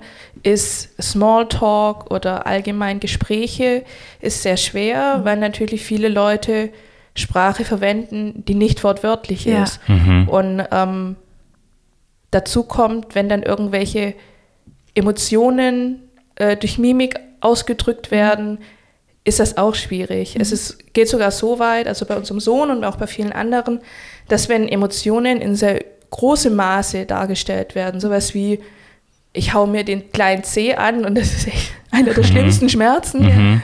Schlimmer als Geburt, nein. Und, äh, ja. und dann schrei ich laut auf, dann ist das für ihn genauso verwirrend, als würde ich laut lachen, weil ich äh, eine Serie schaue, die Aha. besonders lustig ist. Mhm. Also es sind beides Emotionen, die er nicht zuordnen kann, es sei denn, er hat sie gelernt. Okay. Und da beginnt dann eben dieses sich in soziale Gefüge auch einfügen und mhm. zu lernen, ein Teil davon zu sein. Mhm. Und das ist das, was erwachsene Autisten eben oft schon können. Ja. Ja. Und Kinder okay. meist nicht. Und äh, wenn du dann die Diagnose hast, ähm, Gibt es dann auch eine Behandlungsform oder hast du die Diagnose und weißt dann einfach so, weißt dann ein bisschen mehr darüber oder, oder gibt es eine medikamentöse Behandlung oder gibt es Verhaltenstherapie? Was passiert dann? Ja, also es gibt da ganz verschiedene Ansätze. Für viele ist äh, Autismus leider etwas, von dem sie glauben, dass es heilbar sei, mhm. weil sie nicht erkennen, dass es einfach nur eine andere Sichtweise aufs Leben oder mhm. sich ein anderes Bewegen im Leben ist. Ein anderes Spektrum, ne? Spektrum wie, man, genau. wie man so sagt. Ja. ja. Und ähm, es ist so, dass es viele Therapien gibt, die ich persönlich ablehne. Mhm. Eine davon ist ABA. Ich weiß, da weiß ich, äh, äh Advanced Behaviorism Analysis oder so. Mhm. Ähm, nicht darauf festlegen. Mhm. ich müsste nochmal nachschauen. Mhm. Ich habe mich nie damit beschäftigt. Ich weiß nur, dass es, es ist eine Therapie, die angewendet wird für vor allem nonverbale Autisten, Aha. die ähm, wenig Kontakt zur Außenwelt aufnehmen können. Also Außenwelt im Sinne von alles außerhalb ihres eigenen Körpers und Kopfes. Mhm. Und dass es hier funktioniert, indem man zum Beispiel dem Kind sehr starke Reize vorlegt oder sehr starke Restriktionen oder mhm. sehr stark, also ABA ist zehn Stunden am Tag mit deinem Kind am Tisch sitzen und immer die gleichen Sachen machen und irgendwann gibt es Kinder oder auch Erwachsene, bei denen sich dann eine Reaktion einstellt. Okay, also wie so ein Training eigentlich. Genau, mhm. letztendlich ist es ein mhm. Training, ein soziales Training, mhm. um zumindest, ne, viele sagen, nachdem sie ein Jahr ABA gemacht haben, hat ihr Kind zum ersten Mal sie auch angesprochen. Okay. Es gibt Kinder, die mit niemandem sprechen, die dich nicht angucken, mhm. die dir nicht ähm, in die Augen schauen. In die Augen schauen ist ganz typisch. Mhm. Gibt es auch ganz viel. Und das ist für Eltern natürlich auch nur schwer zu ertragen, das verstehe ich auch. Ja. Aber ähm, für uns kam das nicht in Frage, weil unser Sohn, ich sag mal, zu uns als Be Bezugspersonen relativ gut Kontakt aufgenommen hat, bei anderen weniger. Mittlerweile ist es auch nochmal anders. Und ähm, ja, das ist jetzt nur eine der Therapien. Ja. Es gibt mhm. noch viele andere Sachen. Okay. Zum Beispiel, ja, die äh, soziale Gepflogenheiten lernen. Mhm. Also sowas ja. wie, man gibt die Hand, wenn man sich ja. kennenlernt, ja, wenn man sich trifft oder man. Ich gebe nie wieder jemandem die Hand. Nie, nie. Nach diesem Jahr nie wieder. hast genau. du, ähm, hast du, äh, Autismus kommt ja auch so ein bisschen gerade in den Massenmedien an oder mhm. wird gerne äh, wird gerne irgendwie gezeigt. Hast du die, ähm, die Netflix-Serien gesehen, die es gerade gibt, mit Nein. den autistischen Hauptdarstellern? Die sind Nein. super. Ja, also, also, die sind, das eine ist eine Reality-Show, mhm. Dating on the Spectrum ja. heißt sie, ja, die ich auch fantastisch finde. Mhm. Und das andere ist Atypical mit einem autistischen mhm. Jungen in der Hauptrolle. Ähm, mich hätte nur interessiert, wie realistisch diese Menschen dargestellt werden und ob das, weil wir das ja nicht einschätzen können, Kim und ich, ob das jetzt irgendwie sowas irgendwie, dass die Leute so dargestellt werden wie bei Deutschland sucht den Superstar, sodass sie gar nicht so sind oder ob das mhm. eine authentische Trash, Repräsentation Trash ist. Ja, ja. ja. Ähm, also ich kann solche Serien leider nicht gucken, mhm. weil ich sage immer too fucking close to home. Mhm. Es ist schon, wenn du dann erkennst, also mhm. es gibt ganz viele Verhaltensweisen, die man, wenn man sich damit auseinandergesetzt hat, mhm. schon mal eine Weile, die man sofort erkennt. Mhm. Und da ist es dann egal, ob das jemand in der Serie ist oder ein Kind ja. auf dem Spielplatz. Mhm. Und dann ist es immer so ein kleiner Stich im Herzen. Mhm. Zum einen dieses Gefühl von, ah, wir sind nicht allein. Mhm. Und zum anderen dieses Gefühl von, mh, hm, ja, die Person muss sich genauso damit rumschlagen wie unser Sohn. Ja. Mhm. Und deswegen, also ich bin bei so Serien ganz, ganz schwierig. Mhm. Das ja, ist mir, ich. Mhm. ich kann auch, ähm, das Interessante ist, dass es auch Serien gibt, in denen Menschen autistisch dargestellt werden, die es nicht sind. Ah, mhm. okay. Zum Beispiel die mhm. Hauptdarstellerin in Bones. Mhm. Und zwei, drei von den, von den Charakteren. Von Homeland auch. Die mhm. Claire Danes okay, das wird ja auch so ein auch bisschen. schwierig. Ja, das ist auch, ja, ja, ist sehr schwierig, ja. weil es natürlich, äh, ich sag immer, wenn du eine behinderte Person im Film oder in der Serie haben willst, dann lass doch auch von einem äh, Behinderten spielen. Was natürlich aber anders als jemand, der einen Rollstuhl benutzt, ist mhm. es bei Autisten wahrscheinlich schwieriger. Ich weiß es Voll, jetzt nicht, ich habe mich jetzt noch nicht damit mhm. beschäftigt, aber mhm. es ist, äh, ja. Mhm. Im Übrigen wird ja äh, Sheldon aus Big Bang Theory ja, ja. auch gern äh, als ja, Autist, als Autist äh, bezeichnet oder wahrgenommen, wobei er eher OCD hat. Mhm. Und OCD ist interessanterweise keine Verhaltensweise von mhm. Autismus. Ah, okay. Also es ist eine eigene Behinderung mhm. mehr oder weniger. Mhm. Ist es ein Vorurteil, dass Autisten oft direkt sagen, was sie denken? Nein, das ist die Wahrheit, mhm. weil sie, äh, es gibt keinen Grund, irgendwas zu verheimlichen. Zu, zu, ja, oder ja, zu verschleiern. Und sie ja. haben auch gar nicht die, ähm, also wenn sie es nicht gelernt haben, mhm.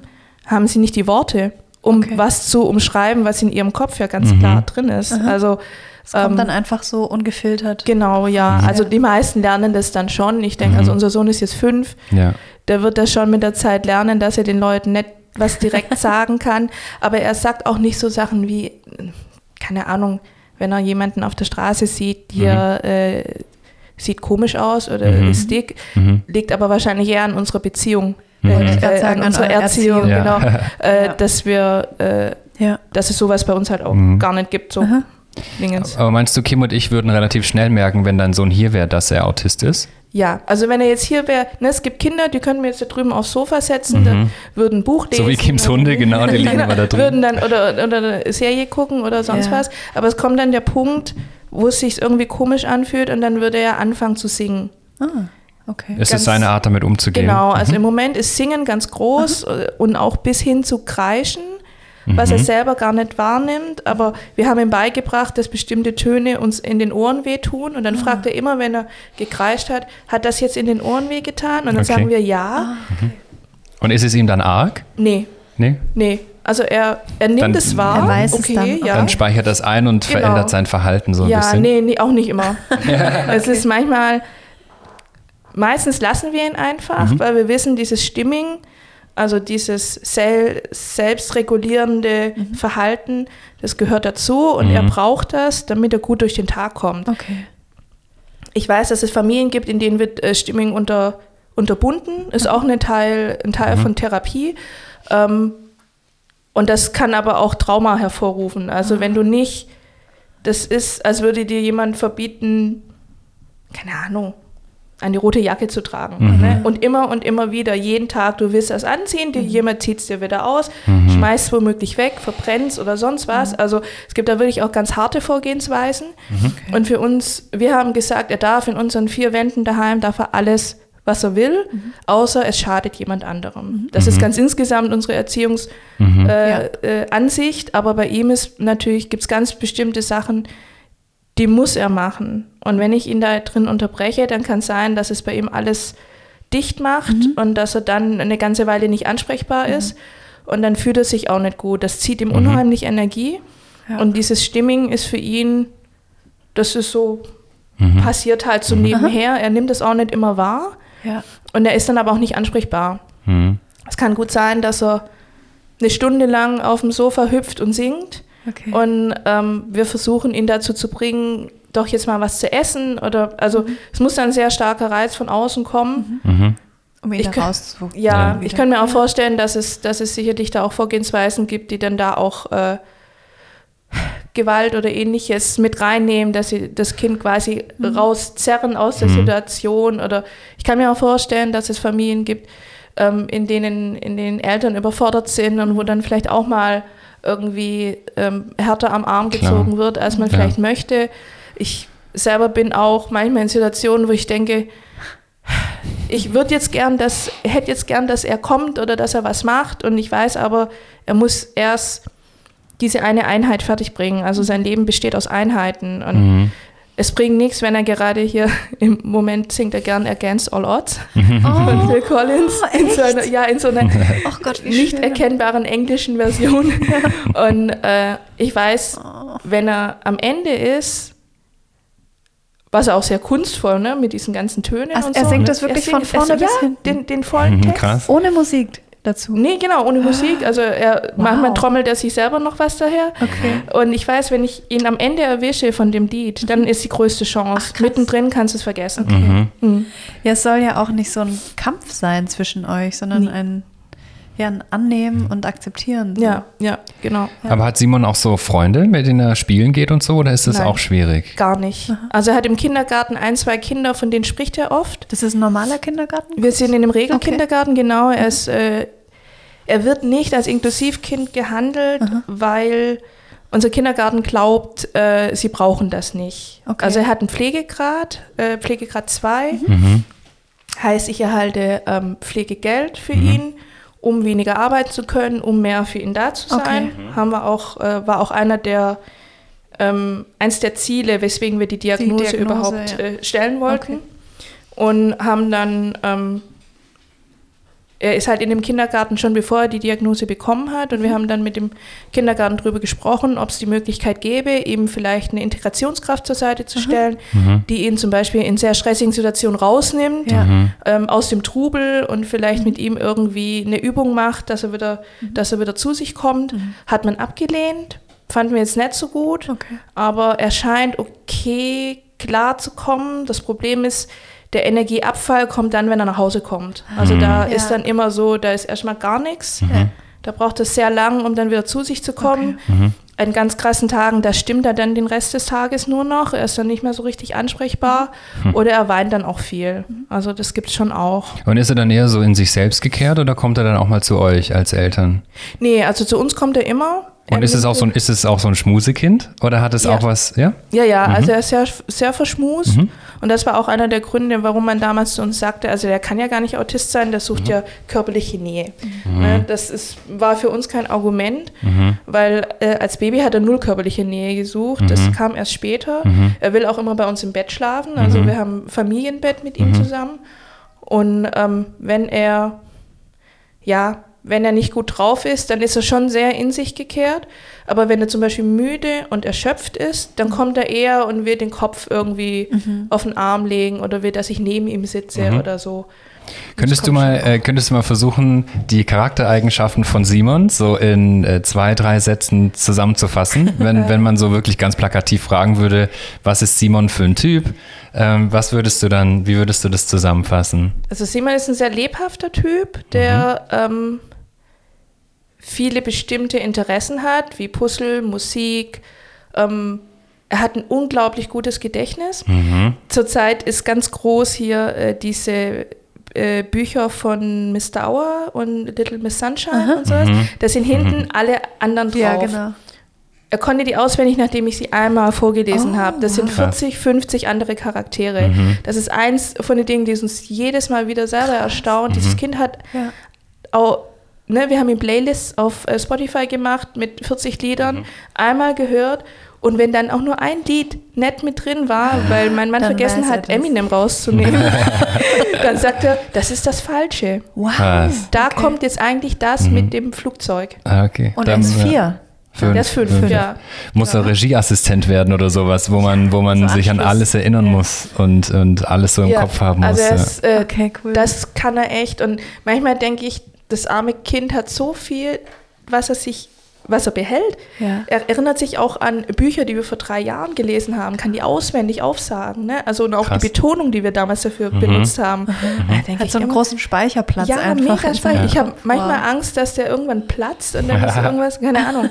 Aber das ist so, ja. sind so seine mhm. seine Charaktereigenschaften. Er ist ein, ein ganz süßer Junge, mhm. also ganz und äh, er liebt wie viele andere Kinder Schokolade nee. und Paw Patrol. ja. Äh, gerade ist Feuerwehrmann Sam ganz groß. Ja. Und auch das, aber ähm, merkst du es ihm immer an, dass er anders wahrnimmt. Ne? Mhm. Für ihn sind dann, er spielt es gerne nach okay. Mhm. und dann aber auch originalgetreu. Okay. Also mit mhm. den Bewegungen, die die Figuren in der einen Szene gemacht ja, haben. Ja, das ist ja auch wichtig. Ja, das ist wichtig. Ja. Und andere verstehen das aber nicht. Ne? Okay. Also außerhalb ja. unserer Familie, wenn er dann im Kindergarten eine Stelle quasi wiederholt ja. und dazu die entsprechenden Bewegungen macht. Daheim wüsste ich sofort, ah ja, das ist hier aus der einen Folge, da ja. waren sie im Berg und dann eingeschlossen mhm. und dann im Kindergarten fragen sie dann, ja, hä, was? Ah. Und fremde Menschen wissen es noch weniger. Dem mhm. Kindergarten wissen ja, kennen ihn jetzt schon so ein bisschen mehr. Ne? Aber ähm, fremde ich würde Simon gerne kennenlernen. Ja, ja. ja. vielleicht schauen wir es mal. Ist, äh, Mag er Hunde? Oder ähm, Tiere? Nein, Tiere, für Tiere Nein? interessiert okay. er sich null. also Ausgestopft, ja. ja also, okay. Das Naturkundemuseum ist eins seiner liebsten Museen. Ah, okay, ja, cool. Und danach gleich das äh, Straßenbahnmuseum. Ah, ah, da war ich in beiden, war ich schon lange nicht mehr, muss ich auch mal wieder hin. Ja, mal mit Simon hingehen. Ja, wir müssen da fast jeden Monat hin. Echt? Echt? Geil. Dann sag mal Bescheid, wenn ihr dort seid. Ja, cool. Und, und, könntest du ähm, im Vergleich mal ähm, deinen anderen Sohn beschreiben? Ja, ähm, Lukas ist ein Wirbelwind. Lukas ist ein, äh, wir sagen mal Hau den Lukas, aber ist äh, falsch rum, aber es ist ein Haut drauf.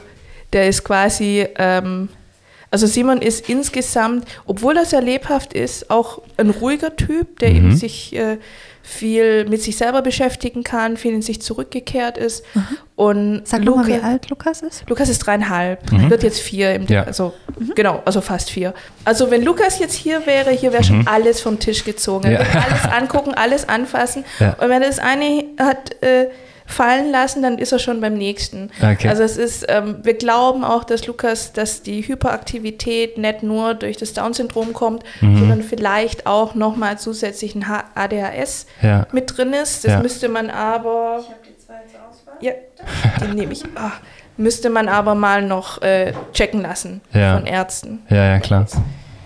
So, wir machen kurz äh, äh Schwangerschafts. Ähm, Angleichung. von uns. Ja, unsere Stühle sind echt so semi-bequem. So nach anderthalb Stunden wird es dann langsam unbequem. Ja, äh, du hast gerade schon angesprochen, äh, äh, Lukas ist mit äh, Trisomie 21 mhm. auf die Welt gekommen. Ne? Genau. Ähm, ich habe äh, tatsächlich in der Recherche zum ersten Mal gelesen, was es tatsächlich bedeutet und warum das Trisomie 21 mhm. heißt. Ähm, könntest du auch nochmal wiederum ein bisschen erklären, was das genau bedeutet und mhm. was Down-Syndrom bedeutet? Mhm. Also Trisomie 21 ist eine Manche nennen es Gendefekt, ich sage gern Genabweichung. Mhm. Der äh, Mensch hat 46 mhm. Chromosomenteile. Mhm. Die normalerweise immer in Paaren kommen? Die in Paaren kommen. Mhm. Und bei Menschen mit Trisomie 21 kommt am 21. Chromosom ein Dreierchromosom mhm. vor. Und der ist auch so ein bisschen verkürzt, ne? ja, ist ich. unterschiedlich. Ja. Mhm. Also gibt da verschiedene Ausprägungen. Mhm.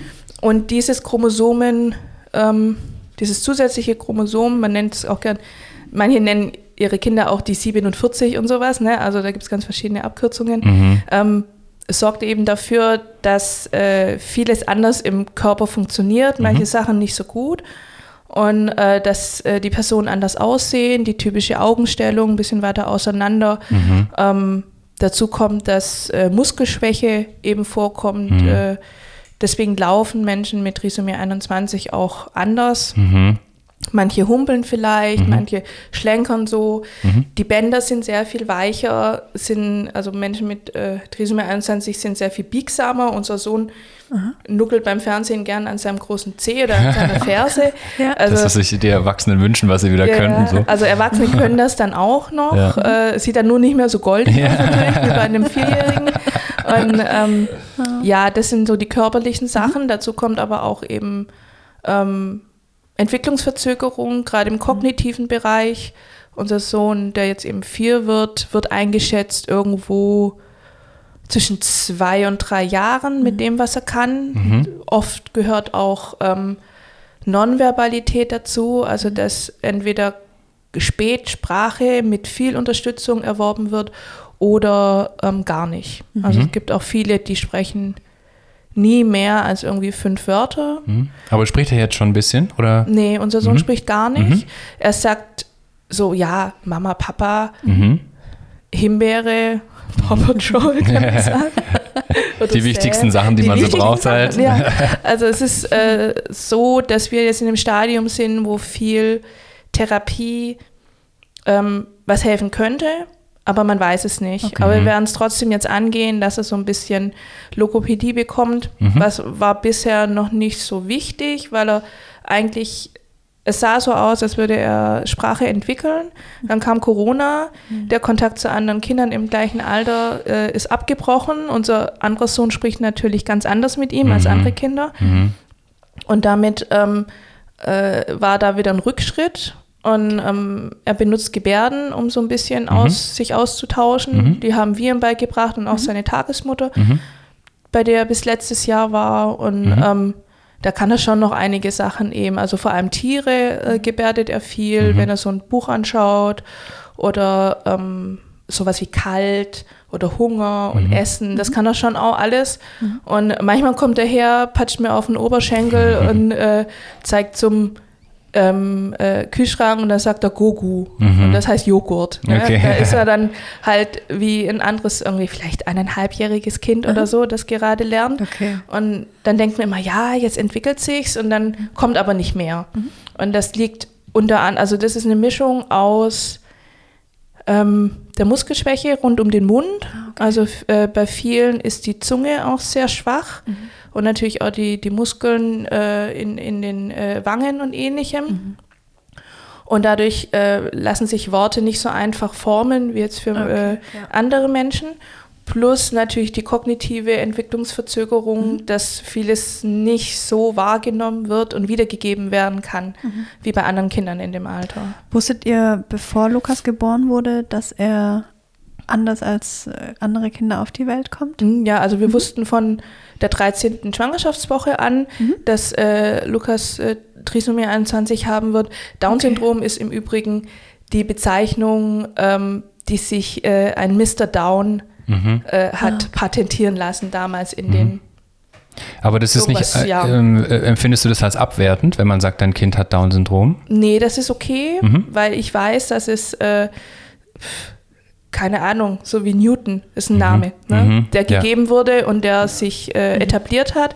Ist halt schade, dass der Mann Dass er gerade Down hieß, ja. Der hätte auch das, Happy heißen. Ja, genau, ja, weil es so eine negative Konnotation so. irgendwie ja, mit sich bringt. Ja, ich mag auch die ganzen ähm, Abkürzungen und die Downy äh, oder so. Ja, finde ich ja. furchtbar. Ist für mhm. mich, kommt für mich nicht in Frage und ich möchte auch nicht, dass jemand mein Kind so nennt. Mhm. Ja. Wenn andere ihre Kinder so nennen und damit okay sind, ist okay. Mhm. Aber bei uns gibt es sowas halt nicht. Mhm. Verstehen genau. sich deine beiden Kinder miteinander? Das Problem ist, dass sie sich oft prügeln tatsächlich. Oh, okay. Und äh, Lukas ist ja noch so ein bisschen schwach auf den Beinen, also mhm. er hat noch nicht die volle Stabilität beim Stehen. Mhm. Und wenn sie sich dann auf dem Sofa im Stehen um irgendein Buch prügeln, dann muss er schon immer Angst mhm. haben, dass der eine oh. den anderen schmeißt. Rein vom Kraftaufwand her könnte Lukas, wenn er die Stabilität hätte, könnte Simon auch ja. ordentlich eine reinpfeffern. Also die beiden schenken sich da nichts. Okay. Und es ist aber, ich glaube, dass Lukas sich da äh, anders äußert einfach als mhm. Simon. Also, aber sie sind auch manchmal harmonisch zusammen und spielen oder eher nicht? Ja, aber eher mehr nebeneinander. Mhm. Also nicht miteinander, mhm. selten. Manchmal gucken sie ein Buch zusammen an, mhm. aber sobald einer zu schnell umblättert, dann ist gleich wieder da. Das kommt mir bekannt vor von meinen Hunden. es gibt da schon einige. Die leben auch eher so nebeneinander. Ja, ja. also jeder ja, ist, stimmt. die beiden sind halt auch total unterschiedliche Charaktere okay. und interessieren sich auch für unterschiedliche Sachen. Mhm. Und das ist auch für uns völlig in Ordnung. Wir ja. sind schon lange davon abgekommen, eben zu sagen, ja, und die große Geschwisterliebe und die werden sich später gegenseitig unterstützen oder sonst was, mhm. verlangen wir nicht und mhm. sehen wir auch nicht. Also Wie ist es, ähm, die wissen Bescheid, dass du bald ein Mädchen bekommst? Genau, ja. Und freuen sich auch? Ja, sie reden ja? andauernd. Da. Also okay. Lukas redet ja nicht, ne? aber er zeigt immer auf meinen Bauch ja. und dann versuche ich immer äh, den Namen, den Aha. wir noch nicht nennen, mhm. ähm, äh, den Namen zu sagen. Er kann so ein bisschen schon. Ja, cool. Und äh, für den Großen ist ganz klar, dass er dabei sein wird im Krankenhaus, oh, okay. weil im Buch ist das auch so. Wir haben so ein Babybuch, ne? Mhm. wir bekommen ein Baby, was und man gucken halt alle so zu dann. Ja. Und dann kam auch noch oh. relativ gleichzeitig, ich glaube, Sendung mit der Maus, Aha. so ein mhm. Special zum Thema Hausgeburt. Oh. Mhm.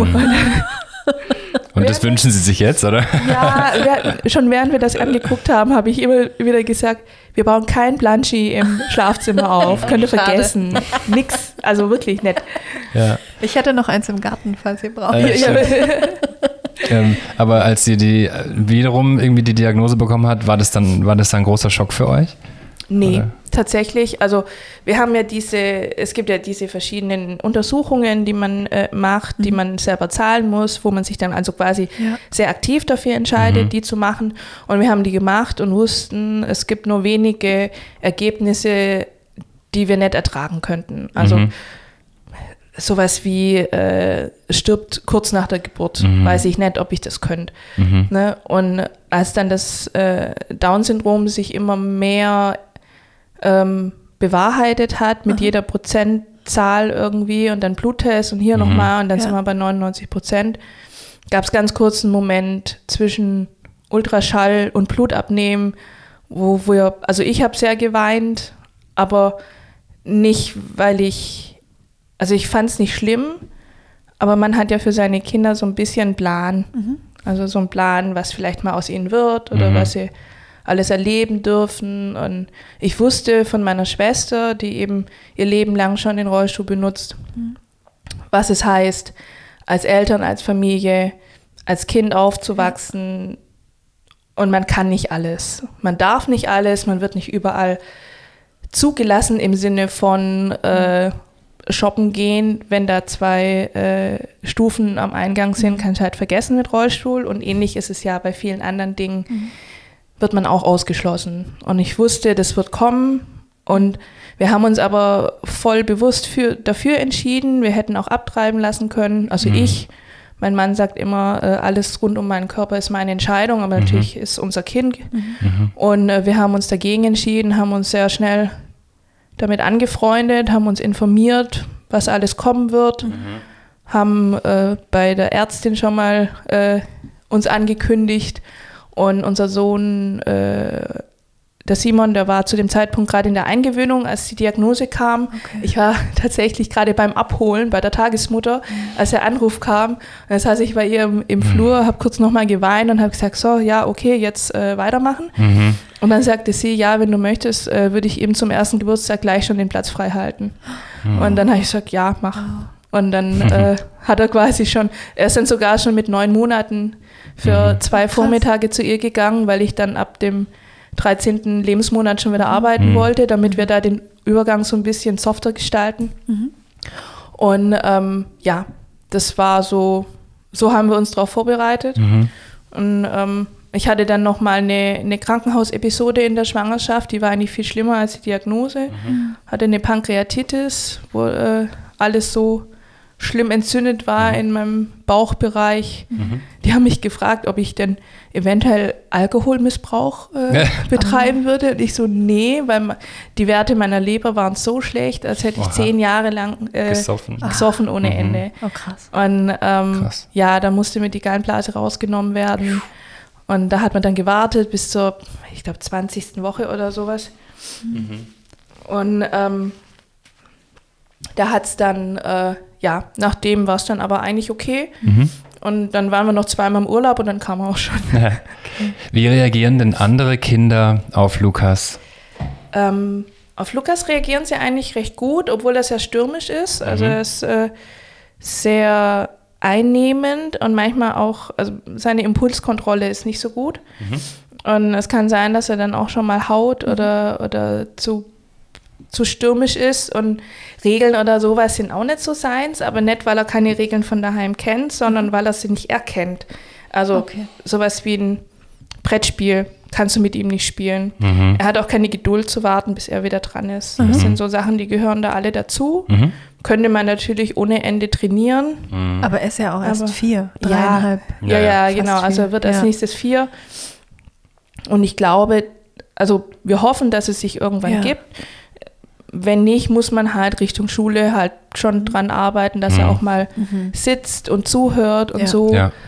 Ich denke dann immer, dann haben wir halt noch mal zwei Jahre oder ja. so, ne, bis dann tatsächlich soweit ist. Aber würde er dann auf eine, auf, auf eine besondere Schule irgendwie gehen? Oder wie, ja, wie läuft es bei, bei, bei Kindern mit Trisomie 21? Also da, auch da ist ganz unterschiedlich. Also je nachdem auch, was die Eltern ähm, sich wünschen fürs Kind mhm. und wie weit das Kind entwickelt ist. Also die, die sprechen können und auch in der Lage sind, einen Stift gut zu halten und eben äh, in der Lage sind, auch zu lernen. Mhm. Viele gehen auf eine Regelschule mit äh, Integrationskraft, heißt, jemand begleitet äh, mhm. das Kind im Alltag, mhm. ähm, hilft, die Aufgaben zu bewältigen oder von Raum zu Raum zu mhm. finden. Und andere gehen in eine Förderschule oder in eine äh, integrative Klasse. Also da gibt es ganz unterschiedliche Formen, dass zum Beispiel das Kind ähm, nur zu bestimmten äh, Fächern in der Regelklasse ist und in den anderen dann in der Förderschule. Oder halt, früher hat man Behindertenschule gesagt. Ne? Mhm. Ist schwierig, weil, ja, mag ich, also ich mag ja. den Begriff ja, nicht. Ja. Meine Schwester war selber in einer in Möhringen. Ähm, wir haben eine im Nachbarort, da würde morgens dann ein Shuttlebus kommen, ihn abholen mhm. und nachmittags wieder bringen. Mhm. Und ich denke, dass das für ihn solange sich ähm, jetzt nicht in den nächsten zwei bis drei Jahren ein äh, extremer Sprung in Sachen Sprache und äh, Wahrnehmung und äh, ähnlichem zeigt, ja. denke ich, wird das für ihn okay sein.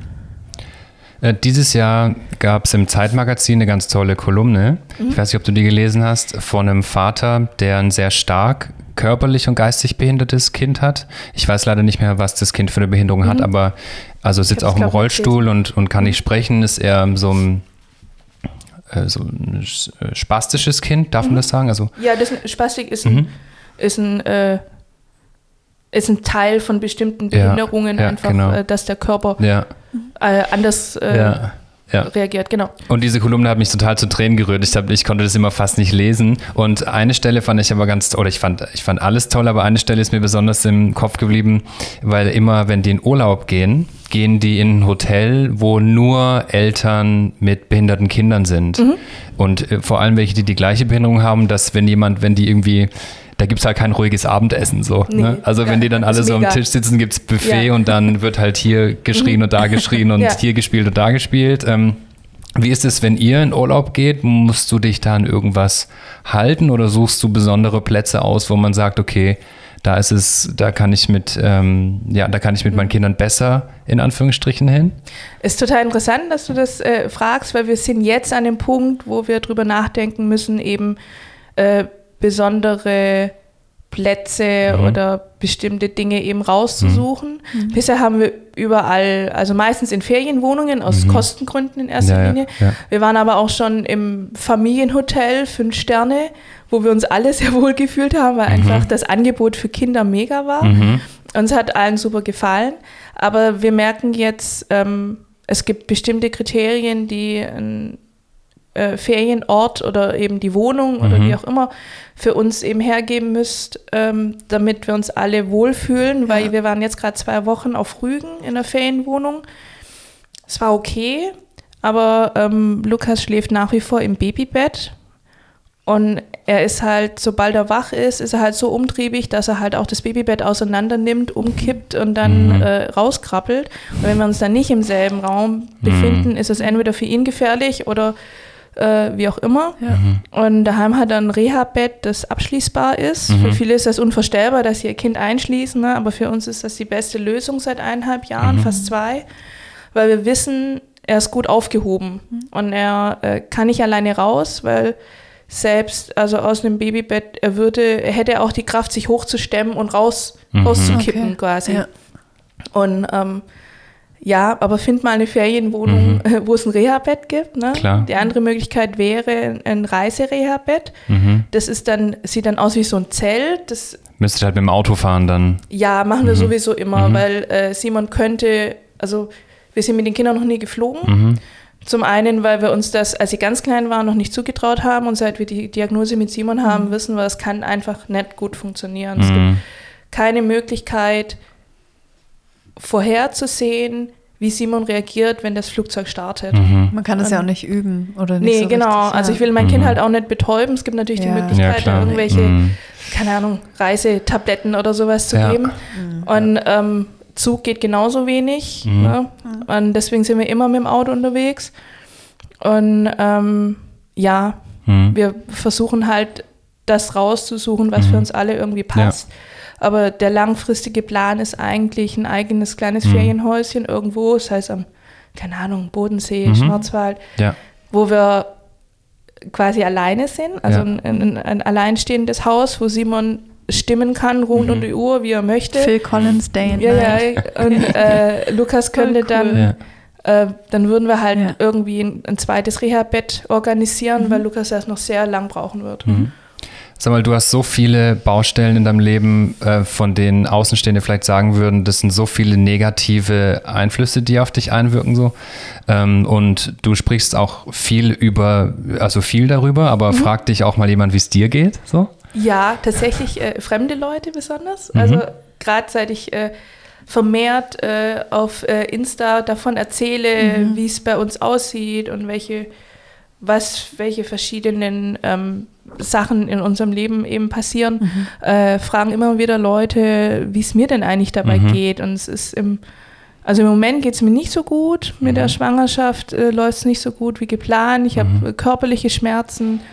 Ähm, werde auch wegen Depressionen behandelt. Mhm.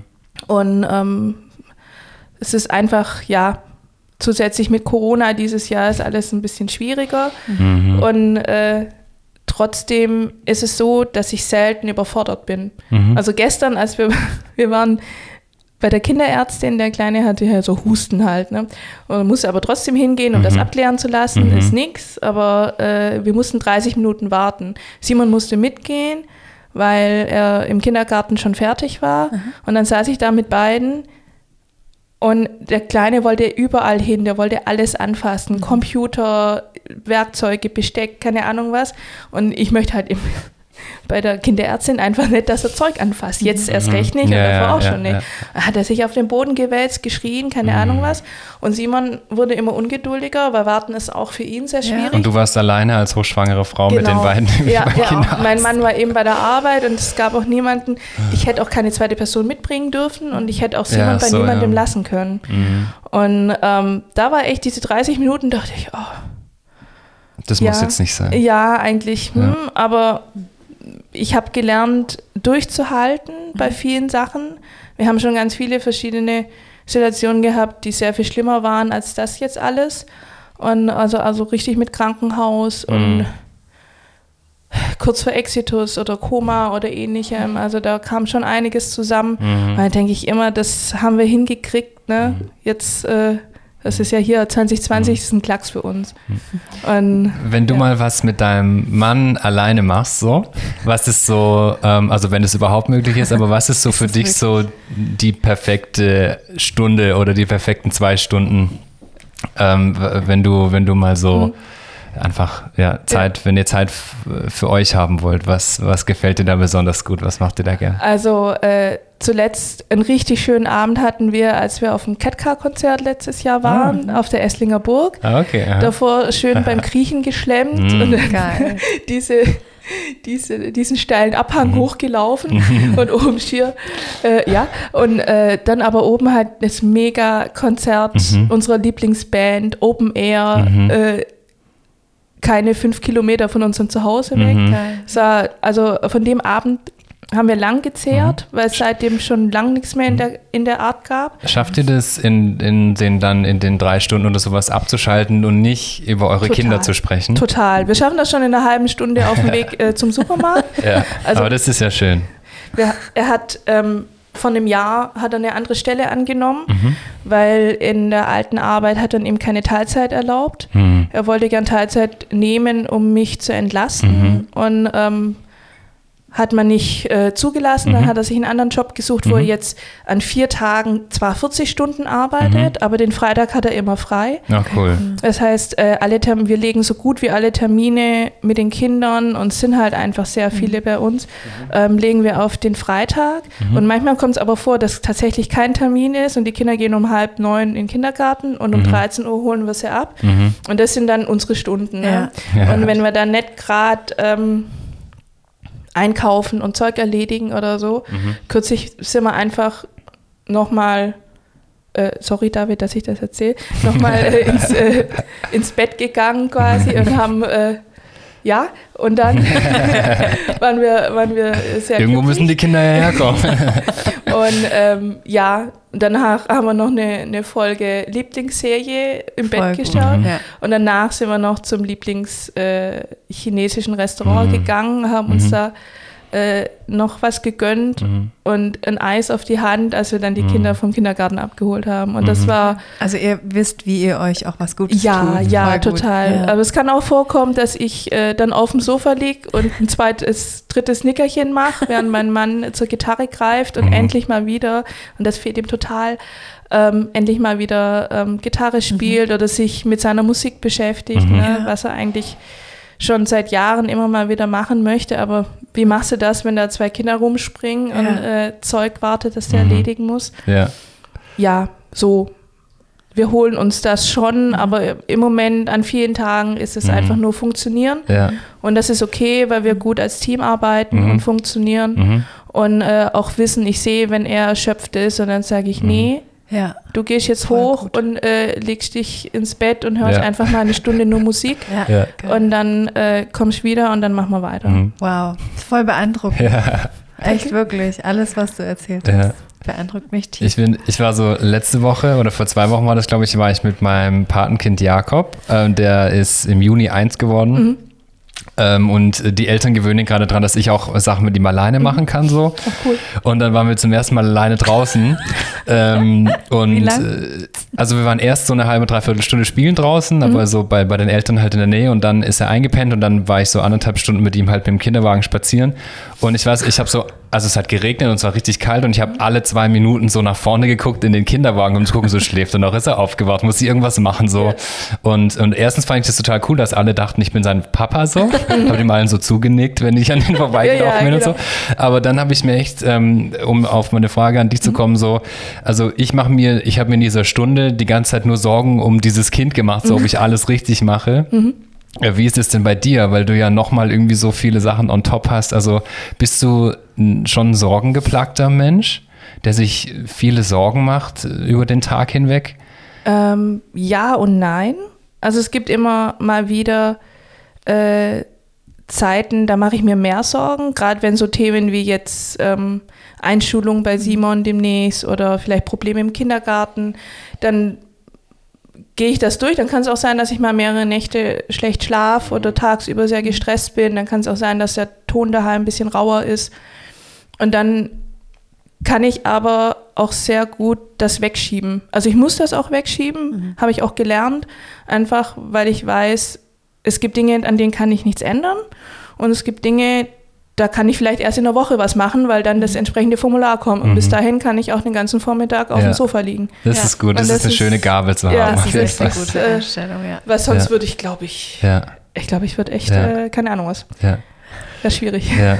Wir lassen dich jetzt auch mal äh, gehen. Wir sitzen hier auf meinen, meinen unbequemen Holzstühlen mit einer hochschwangeren Frau. Das ist eigentlich fast schon unverantwortlich so.